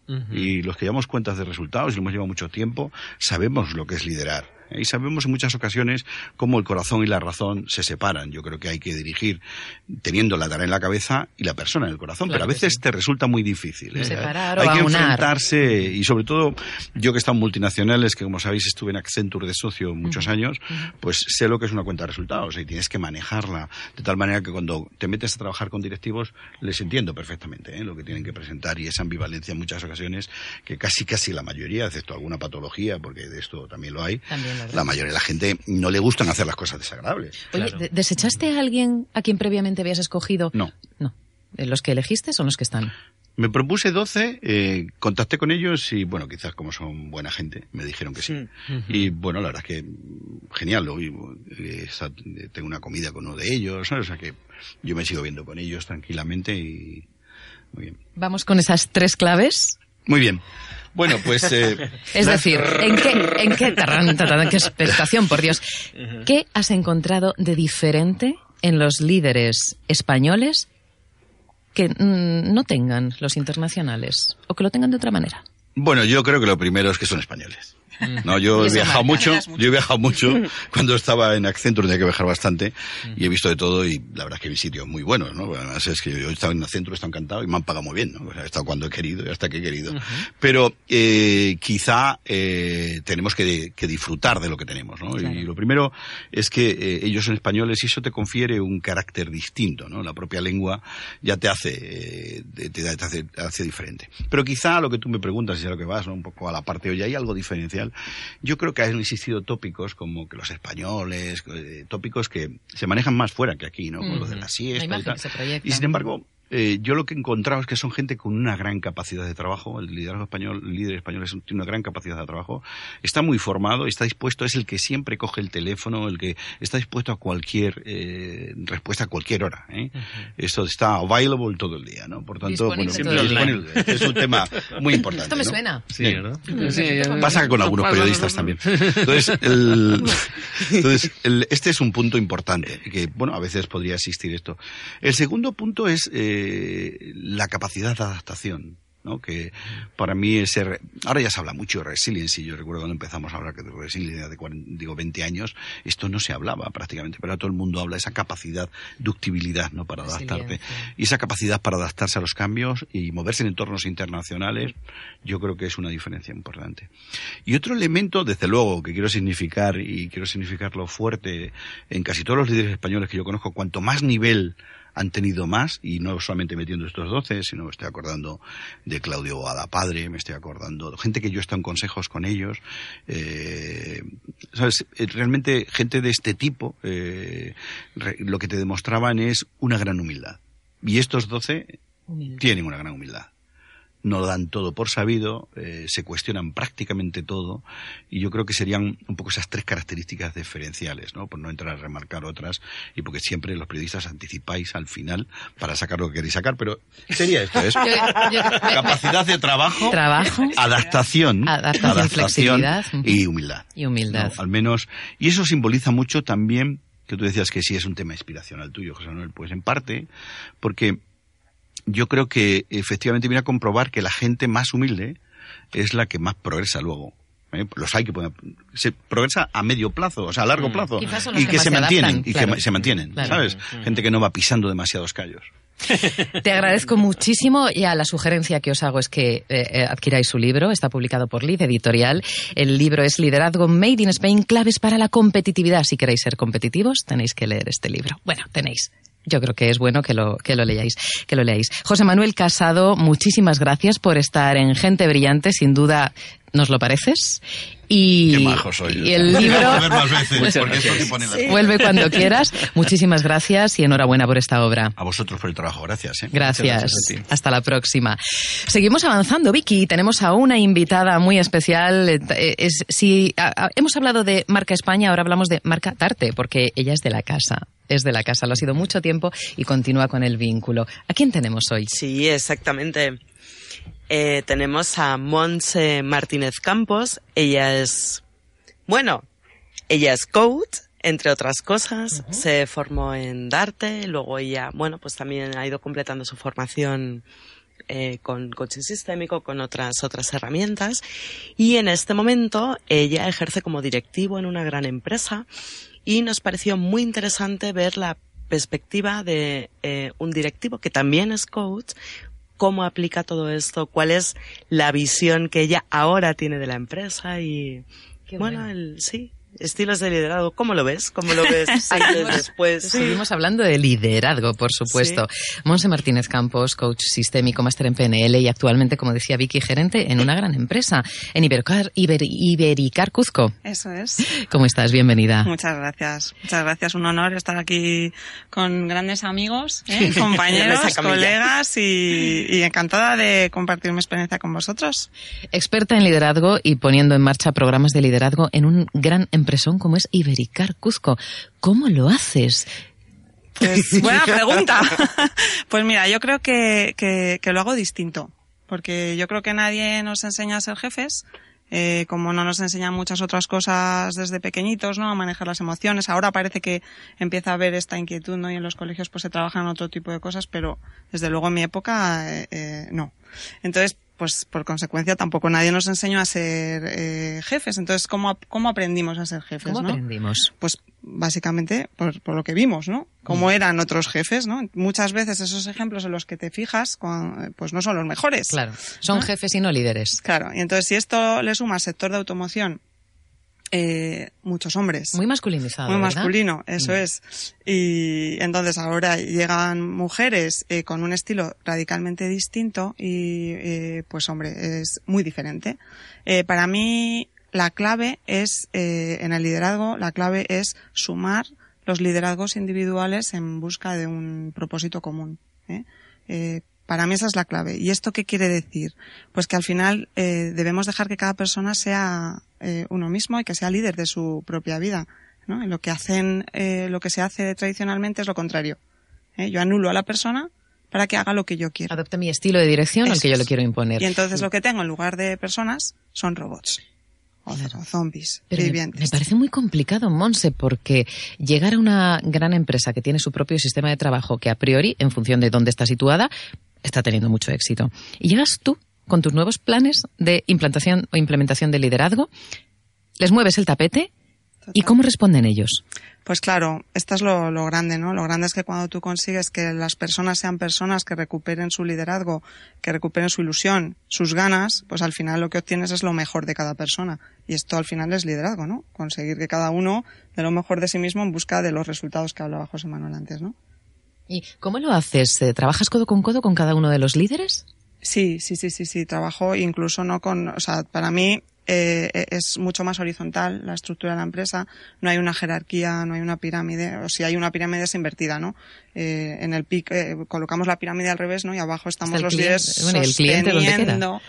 Eh, el cliente siempre se dice que en el centro, pero yo creo que en el centro los que tienen que estar son los, eh, los empleados. ¿no? Entonces, ahí un buen líder lo que tiene que hacer es sostener, eh, servir a su equipo, ayudar a que cada uno pues, mm, pues pueda desarrollarse y pueda, pueda ser mejor persona y mejor, y mejor líder de sí mismo, ¿no? ¿Tienes una hoja de ruta para trabajar con ellos? ¿Puedes compartir algo con nosotros? ¿Alguna práctica concreta que realices? Pues mira, como concreto es eh, reuniones eh, personales. eh, cada persona que se integra en el equipo, pues me gusta hablar con, con ella.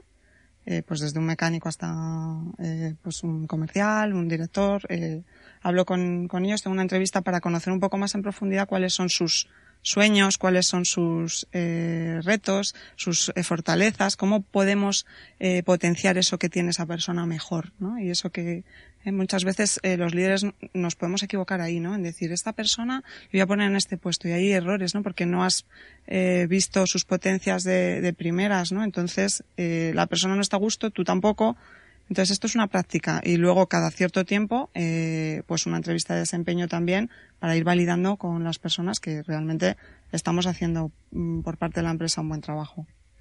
Monse, tú y yo hemos hecho un montón de formaciones juntos Sí. y hemos ido a empresas a ofrecer nuestro coaching de equipos, coaching grupal, de trabajo, etcétera. Eh, ahora que estás en el otro lado y que, y que estás aplicando pues todo lo que hemos ido aprendiendo, lo que nos convertíamos nosotros mientras lo hacíamos con estas empresas, em, ¿cuáles son las... em, ¿Cuáles son los resultados que has conseguido? Porque claro, hay mucha gente que te acuerdas que nos decía, sí, sí, esto está muy bien, pero luego la realidad es otra. Vale, ahora que tú estás ahí y sabes cuál es la realidad, que tienes ya todos los recursos de coaching dentro de ti y que seguro que los aplicas, ¿cómo ser un líder coach te ha cambiado la vida a la hora de volver de nuevo al mundo de la empresa y volver a, ser- a gestionar y a liderar equipos como líder coach? ¿Cuáles han sido los resultados? Pues mira, los resultados a nivel económico, por supuesto, eh, son magníficos. O sea, esto es lo primero. Lo primero es que esto no es eh, Quedar bien. una chorrada, ¿no? Sí, Decir, venga, vamos a Vamos a estos los bien, frikis estos. claro, sí. y inicialmente cuando yo entro, que yo llevo en este proyecto eh, ocho meses, pues cuando entro, pues te miran un poco raro dicen, esta tía friki que hace, ¿no? Pero claro, luego vienen los resultados, ¿no? Rápidamente vienen los resultados, que esto es lo más interesante. Entonces ya dicen, oye, que la friki, la friki resultando tiene, bien. ¿No? Entonces, eh, lo más importante para mí es disfrutar.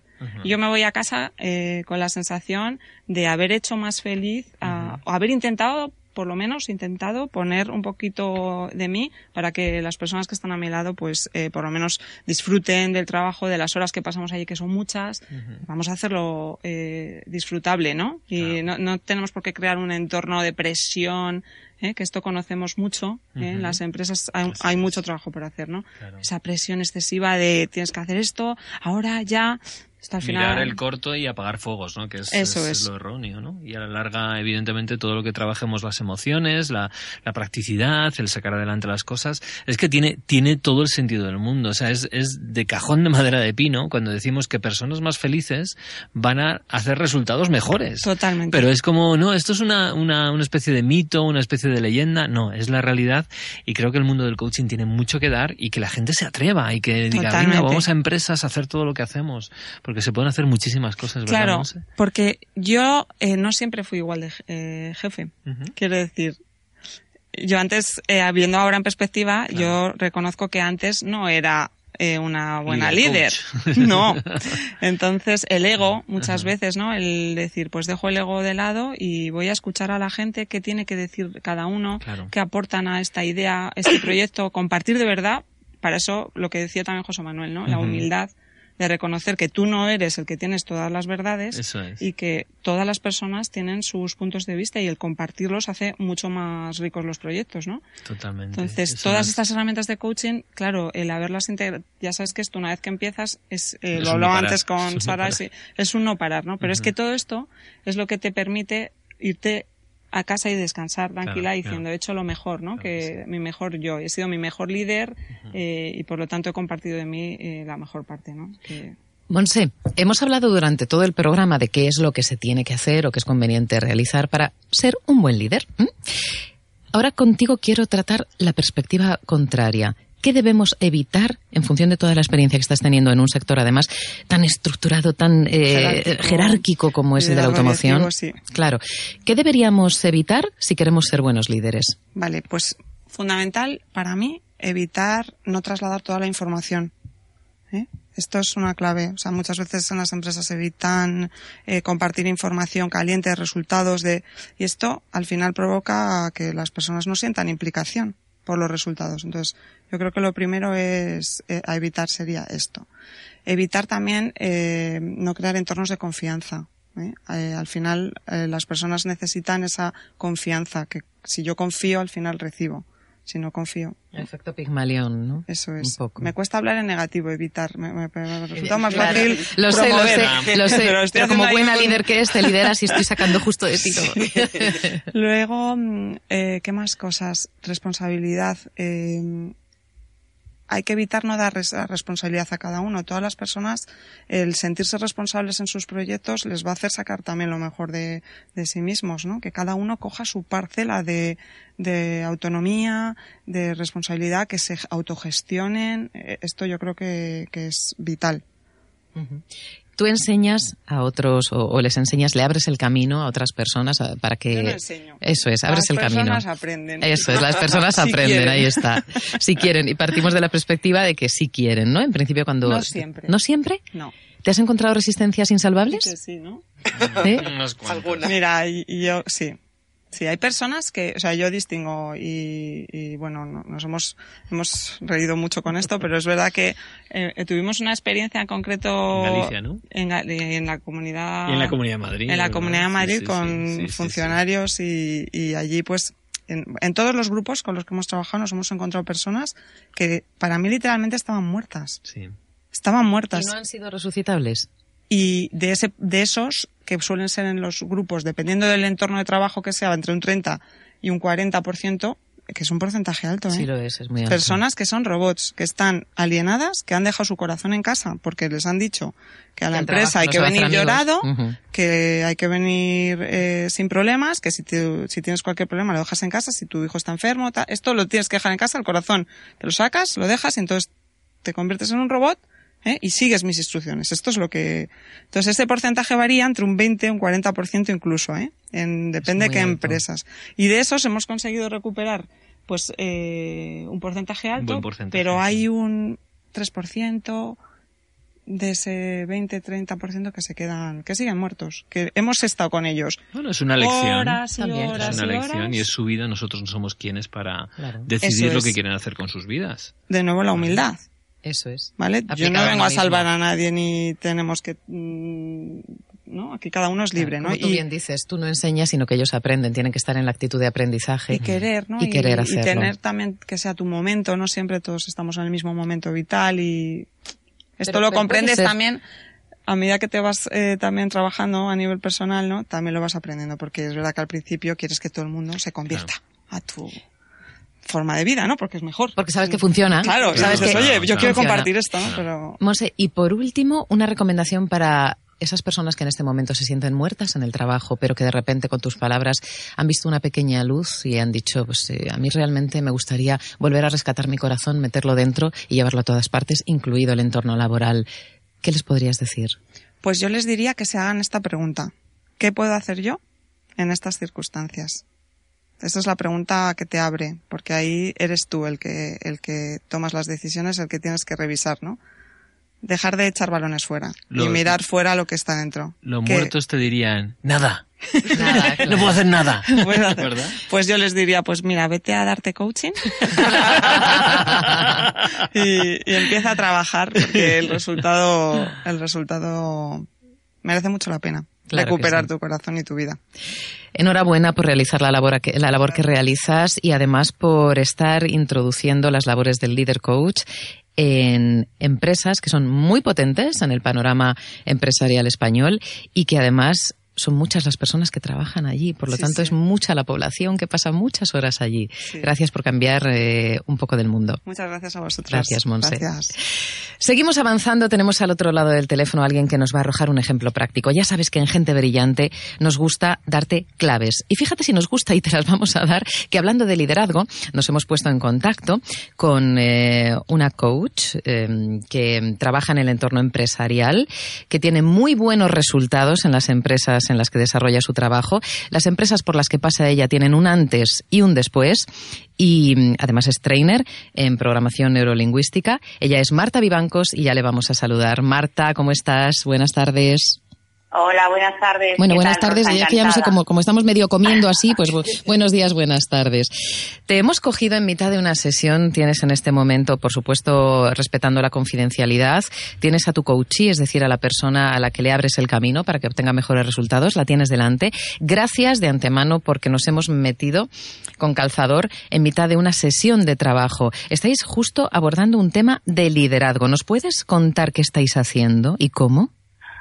Pues sí, ha sido, bueno, esta ha sido una, una, una casualidad, pero bueno, me, encuentro aquí con, con Marco Lora, que no, no tiene ningún inconveniente en que en que en que le cite de, de Audiotech, que es una empresa que en Valladolid, ¿vale?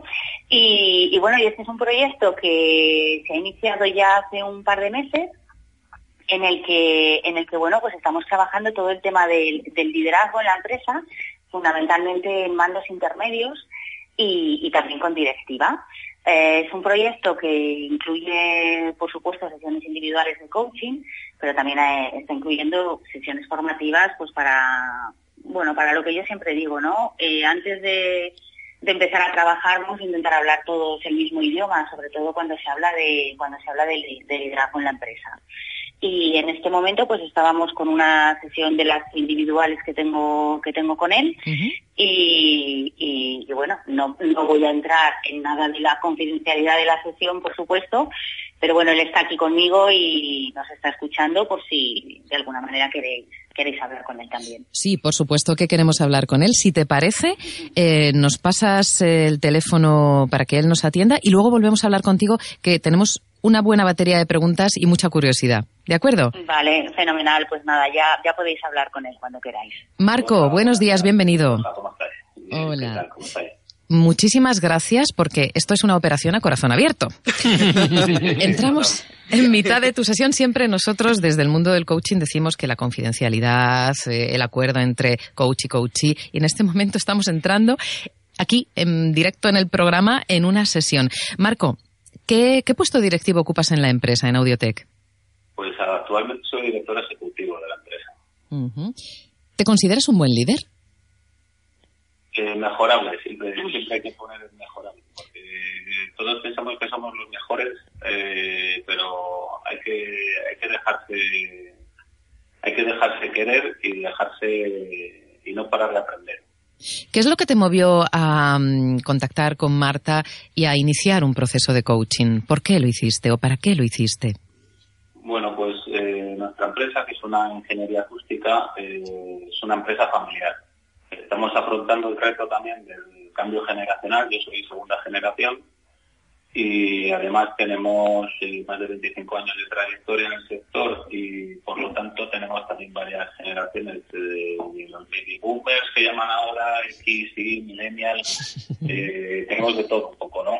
Entonces, el afrontar ese cambio generacional, que ya es un, ya es un paso, y luego el alinear esas directrices de la empresa a todas esas personas de diferentes generaciones, pues pasa por una por una unificación de valores y, implicación de las personas. Y creí que era una buena iniciativa, tanto a nivel directivo para el cambio generacional como a nivel más ejecutivo en la parte de los diferentes procesos que tenemos en la empresa internos. ¿Cuántas personas, cuántos de tus profesionales están implicados en este proceso de coaching y mentoring? ¿Únicamente tú o hay más? No, eh, de hecho he sido el último incorporado. Me ha costado un poquito más. Por agenda, imagino también. Sí, sí, pero, pero ahora mismo eh, hay un plan para este, para todo el año 2018. Eh, habrá unas 15, 12, 15 personas. ¿vale? Hacemos una primera parte con la parte de dirección y de mandos intermedios y continuaremos la segunda, el segundo semestre del año pues, avanzando con diferentes personas de diferentes áreas. ¿En qué sesión estás tú? Quiero decir, llevas ya un tiempo eh, trabajando con Marta. ¿Es la primera sesión? Es, para mí es la primera sesión con Marta, no es la primera sesión de coaching que he tenido, pero sí que es la primera con Marta. Y hay otras personas que forman parte de tu equipo que ya la han tenido, ¿no? Por lo que comentabais antes, que tú has sido el último en incorporarte. ¿Qué beneficios has visto tú que han experimentado esas personas que ya han pasado por el despacho de Marta?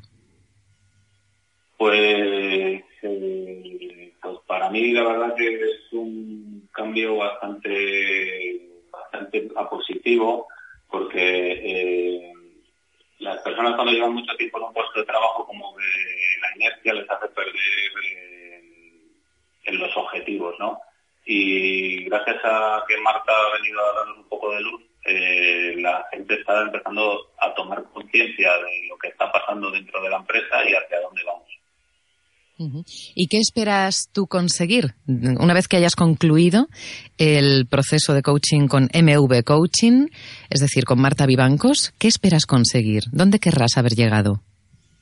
Pues en lo profesional, como cualquier director ejecutivo, a ¿no? Pero eh, la parte personal creo que es una parte muy importante eh, que hay que cultivar y que hay que cuidar.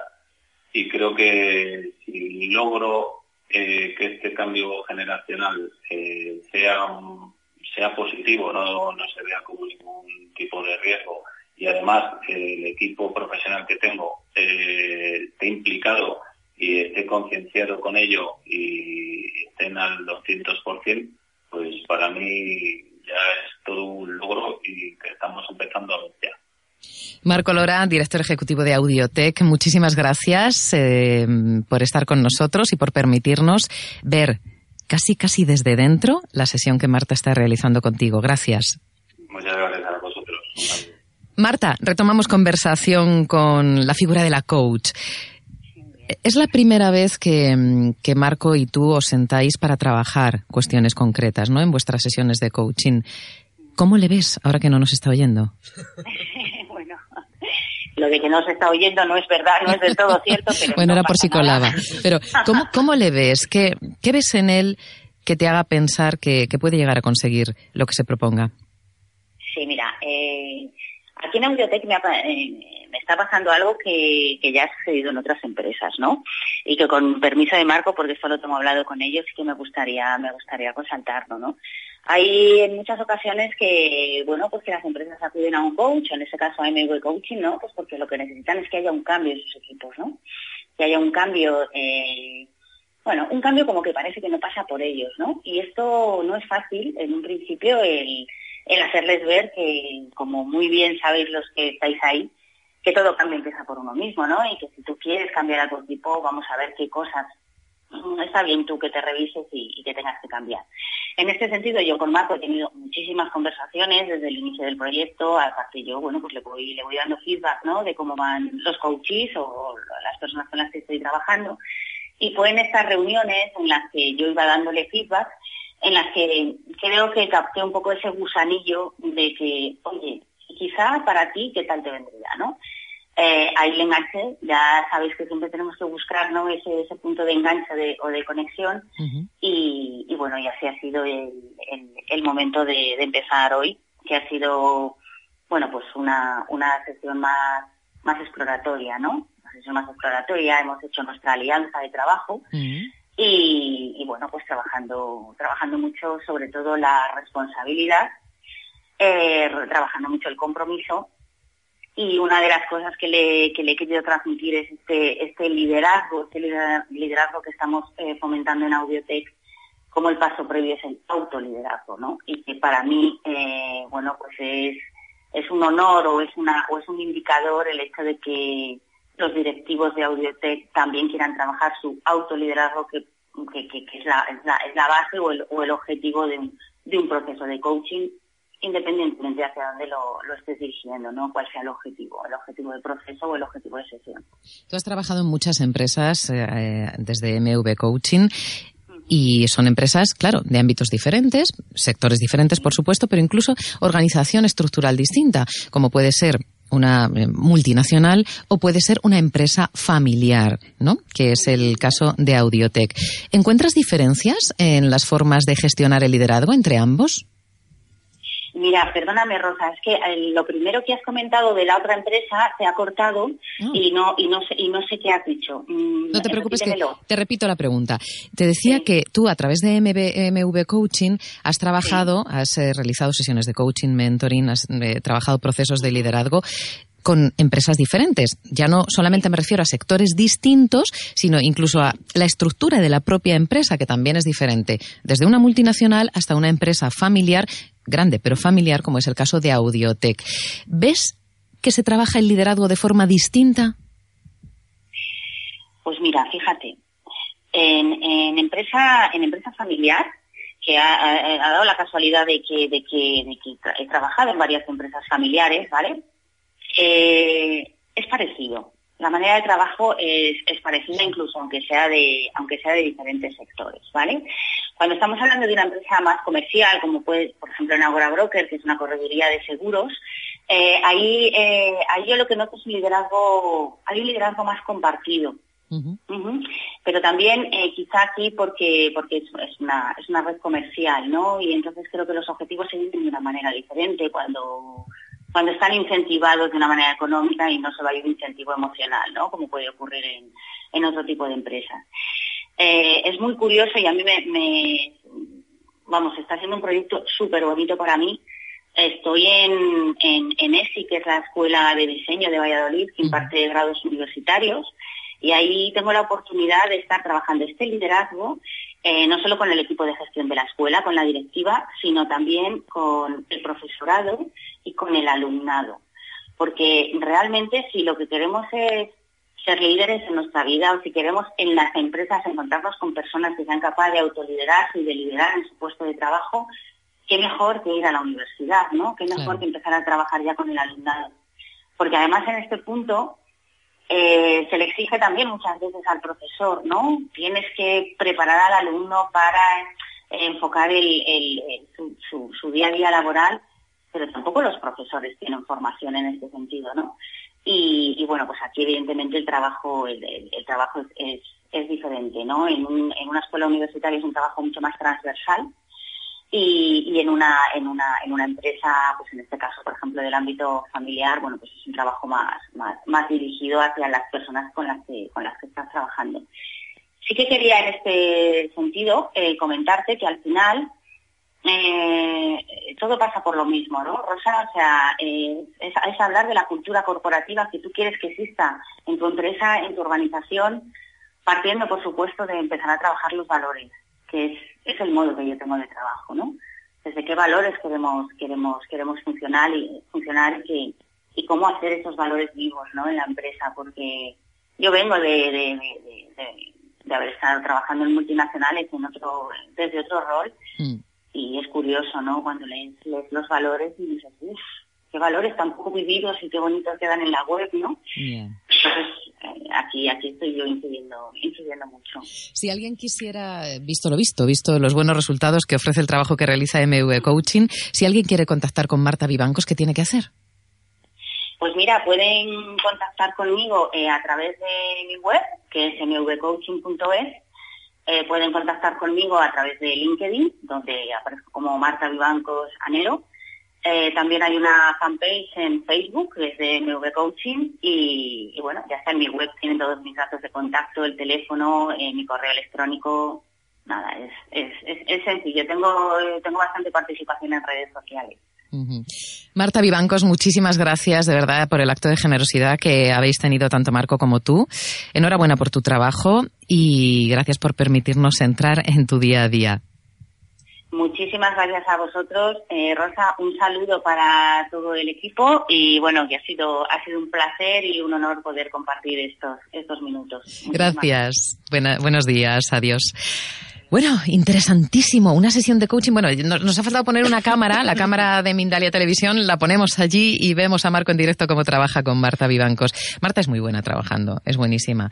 Y su resultado en las empresas es excelente. Por lo tanto, es todo un lujazo haber tenido la posibilidad de meternos así con la radio en un huequecito en su trabajo, ¿no? Sí, sí, es lo que decimos aquí muchas veces, que aquí nos falta solamente la mesa camilla.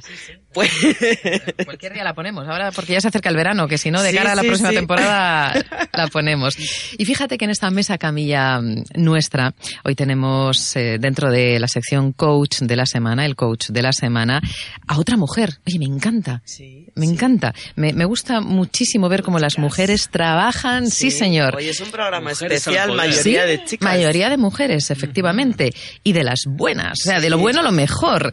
Tenemos como coach de la semana a Sara Bartol. Sara, bienvenida. Hola, buenos días. Bueno, no sé si buenos días, buenas tardes, pero... Bueno, como no hemos comido todavía, hemos picoteado un poquito, por eso antes lo de buenas tardes, pero bueno, como todavía no hemos comido en firme. Hablando de comer, hablemos de alimento. Mm. ¿Cómo alimentas a tus clientes? ¿A qué te dedicas? Cuéntanos, ¿cuál es tu especialidad como coach? Pues mira, curiosamente cuando me llamaste para tema de liderazgo, es uno de los temas que más trabajo desde Alcanza, tanto la parte formativa cursos de formación en liderazgo, cómo ser un líder coach.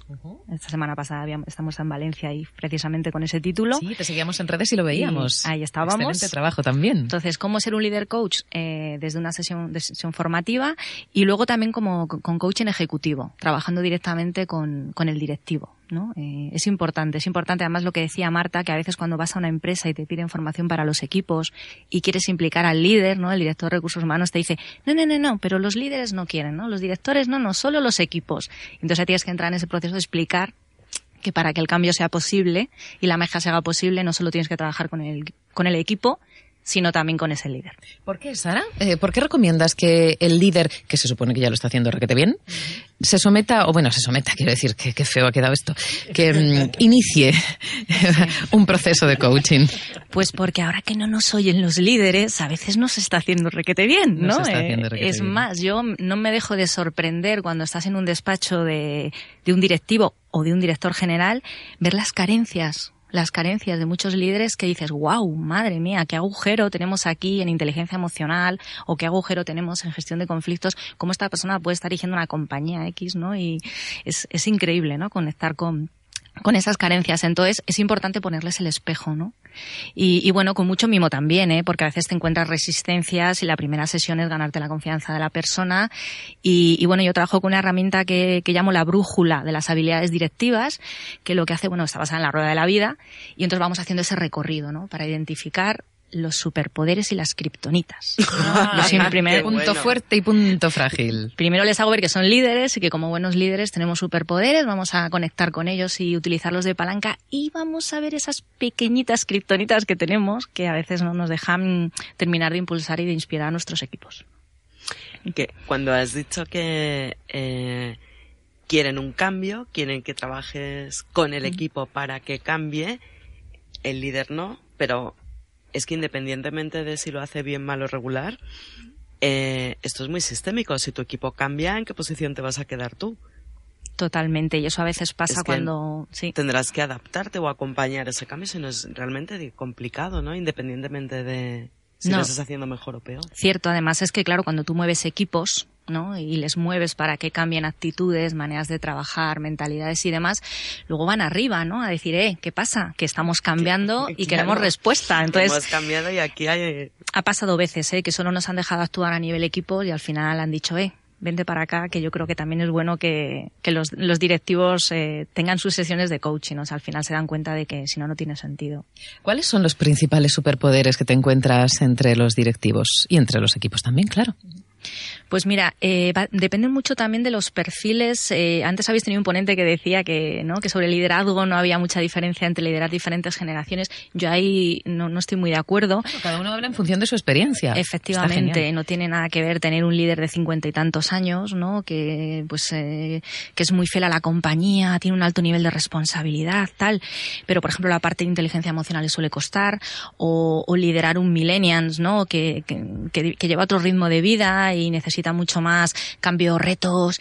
Entonces, con una persona más joven, un líder más joven, se lo, se lo enfocas más hacia retos, ¿no? Y hacia superación a sí mismo. Y con un líder de más edad tienes que ir mm, más despacito, ¿no? Primero gan- ganándote mucho su confianza, luego que él también conecte mucho con su confianza, pero les cuesta incorporar cambios. Entonces, es, es diferente. ¿Y cualidades que debe reunir, desde tu punto de vista, un buen líder? Uf. Mm, podríamos estar aquí hablando tres días, pero sobre todo, mm, para entenderlo, yo hablaría de la metáfora de que un líder es un director de orquesta. ¿no? Al final, como líder, eh, bueno, yo trabajo 15 años en el entorno multinacional y gestiono equipos, y al final tú necesitas, hablaba otro compañero de la cuenta de resultados, la, cuesta- la foto de la cuenta de resultados tiene que quedar bonita, es decir, tienes que cumplir Claro. los objetivos que como directivo la compañía te marca, pero luego hay que darse cuenta que, que no solo es que el- la cuenta de resultados, que la orquesta suene bien, sino que tú no, afila- no afinas igual un violonchelo, un arpa, una flauta travesera. Entonces a veces intentamos liderar para todos y tienes que conectar con qué necesita cada persona y desde dónde la puedes liderar, porque no se puede liderar a todo el mundo desde el mismo lado. Cada uno tenemos un, un interruptor diferente. Y el buen líder es el que tiene esa sensibilidad de identificar ese, ese interruptor y ayudarte a que tú desarrolles lo que necesitas desarrollar partiendo de, de- bueno, lo hablábamos, ¿no? Partiendo de esos superpoderes, cuáles son las criptonitas de cada persona de tu equipo y ayudarlas a crecer. Y esas pequeñas, pequeñas y por supuesto, por supuesto solventables kriptonitas, ¿cuáles son, Sara? ¿Cuáles son los puntos de fuga de, de un líder?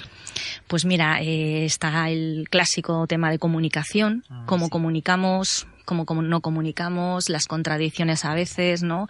Está el tema de saber delegar, de dejar ese margen de confianza. Hay veces que te encuentras que te piden un curso de formación, es que la gente no está motivada y luego empiezas a trabajar con los equipos y es que no se les está dando ese margen, ¿no? De, de desarrollo, de, de autonomía, la inteligencia emocional, temazo. O sea, es un temazo súper, súper, súper necesario. Lo ¿no? mencionáis El- todos, qué curioso. Sí, sí, sí, es que es, es muy clave, ¿no? Eh, me estaba acordando justo de una sesión de ayer. Al final, si tú no eres capaz de identificar tus emociones y gestionarlas, es muy difícil que des el siguiente paso de ponerte en el lugar del otro, de todo lo que hablábamos antes, de sacar esa mejor versión. No sé, hay muchas criptonitas, también muchos superpoderes, pero eso ya va a depender también de la persona, de su bagaje, de su experiencia, también si es una empresa familiar o si es una multinacional, te encuentras con perfiles muy distintos. Pero yo creo que la clave es que tengas esa sensibilidad de querer escuchar a tu gente, querer inspirarla, eh, ser uno más. Mira, hay una metáfora muy bonita en la naturaleza, que cuando los lobos se cambian de territorio, el líder no va adelante, el líder va el último, los primeros que van son los lobos más viejos, luego va un grupo de lobos fuertes por se atacan por delante, luego en el medio va el montante de, de lobos, luego va otro grupo de lobos fuertes, pues se atacan por detrás, y el líder es el último del grupo, no va el primero, va el último, porque tiene que tener esa visión global de lo, de lo que ocurre. Entonces yo creo que ahí también tenemos que aprender mucho de la naturaleza. Nos queda muy poquito tiempo, ya llegamos eh, de nuevo a las señales horarias. Es fascinante escuchar eh, la pasión eh, fíjate que en tu tono muy tranquilo, pero trasladas una pasión por lo que haces. ¿Qué es lo que mueve a Sara Bartol a ejercer el coaching? ¿Por qué te hiciste coach? Uf, pues mira, eh, como os decía antes, yo estuve 15 años trabajando de diferentes puestos directivos en una multinacional y cuando decidí cambiar de vida y demás, eh, me encontré con el coaching, me encontré con Darte, con, con Quique, y ahí me di cuenta, fíjate Rosa, que estaba haciendo coaching, a ver, entiéndeme, sin, saberlo. intuitivamente con mis equipos. Y a ella cuando dije, wow, todas las piezas del Tetris me empiezan a encajar, ¿no? Y yo tenía pensado crear una empresa de formación y ahí dije, no, esto solo se queda corto, tiene que ser formación y coaching. De hecho, utilizo mucho la, la metodología coaching en las formaciones. O sea que eso fue, ¿no? decir, yo quiero dar mi granito de arena después de mi experiencia como líder, después de formarme, qué aportación puedo hacer yo a otros líderes. Empresa de formación y coaching y fundaste Alcanza. Eso es. ¿Cómo te encontramos? Pues mira, muy sencillito, en www.alcanza.com.es son las dos. en, eh, bueno, en, redes sociales también, en LinkedIn tenemos la página de LinkedIn Alcanza, mi página, mi página de Sara Bartos. Bueno, es fácil, ¿no? Como decía Marta, estamos mucho en redes y es fácil mm. dar con nosotros. En, la página de Asesco también, ¿no? Como coach certificado. Se nos puede localizar rápidamente. Aparte, tengo la suerte de que mi apellido no es muy común. Entonces pones Sara Bartol y rápidamente aparece. O sea que estaremos encantados. Pues eh, como encantados hemos estado nosotros de recibirte en Gente Brillante. Muchas gracias, Sara Bartol. Muchas gracias a vosotros. Hasta el próximo día. Vicky, minutillo para nuestra agenda. Venga, a toda velocidad. ¿Qué tenemos esta semana? Bueno, esta semana tenemos en Gente Brillante, en la parte presencial, que como ya os hemos contado, os ofrecemos todos los lunes de 8 a 9 y media en nuestra sede, calle Albazán 38. Lo recuerdo para los que estáis en Madrid tenemos una pequeñita formación muy interesante ahora que viene el verano con una persona que ya conocéis de la radio, Fran Sabal, nutricionista, creadora del método de nutrición emocional. Nos va a dar dos mini cursos, mini talleres, conferencias 23 de abril y 7 de mayo acerca de cómo preparar tu cuerpo, esta famosa operación bikini que se acerca el verano, sale el sol. Qué bueno, y desde lo emocional. Sí, sí, Bueno, pues cómo hacerlo sin tener que sufrir dietas de choque, dietas descompensadas, que nuestro cuerpo se dañe. Cómo hacer esto, cómo lucir. Estupendísima y aprendiendo a comer y sanando toda esta relación con la comida. Pues con este apunte nos quedamos, no os lo perdáis, Fran Sabal, ya sabéis que estuvo en el programa, fue mm, también muy clarificador todos los tips que nos dio, ¿verdad? Muchísimas gracias. Vicky Murcia, directora de Gente Brillante, hasta la semana que viene. Hasta la semana que viene. Enrique Jurado, director de Darte Coaching y Formación, hasta la semana que viene. Hasta la semana que viene. A todos vosotros, muchas gracias por seguirnos, os esperamos el próximo día en una edición más de Gente Brillante. Adiós.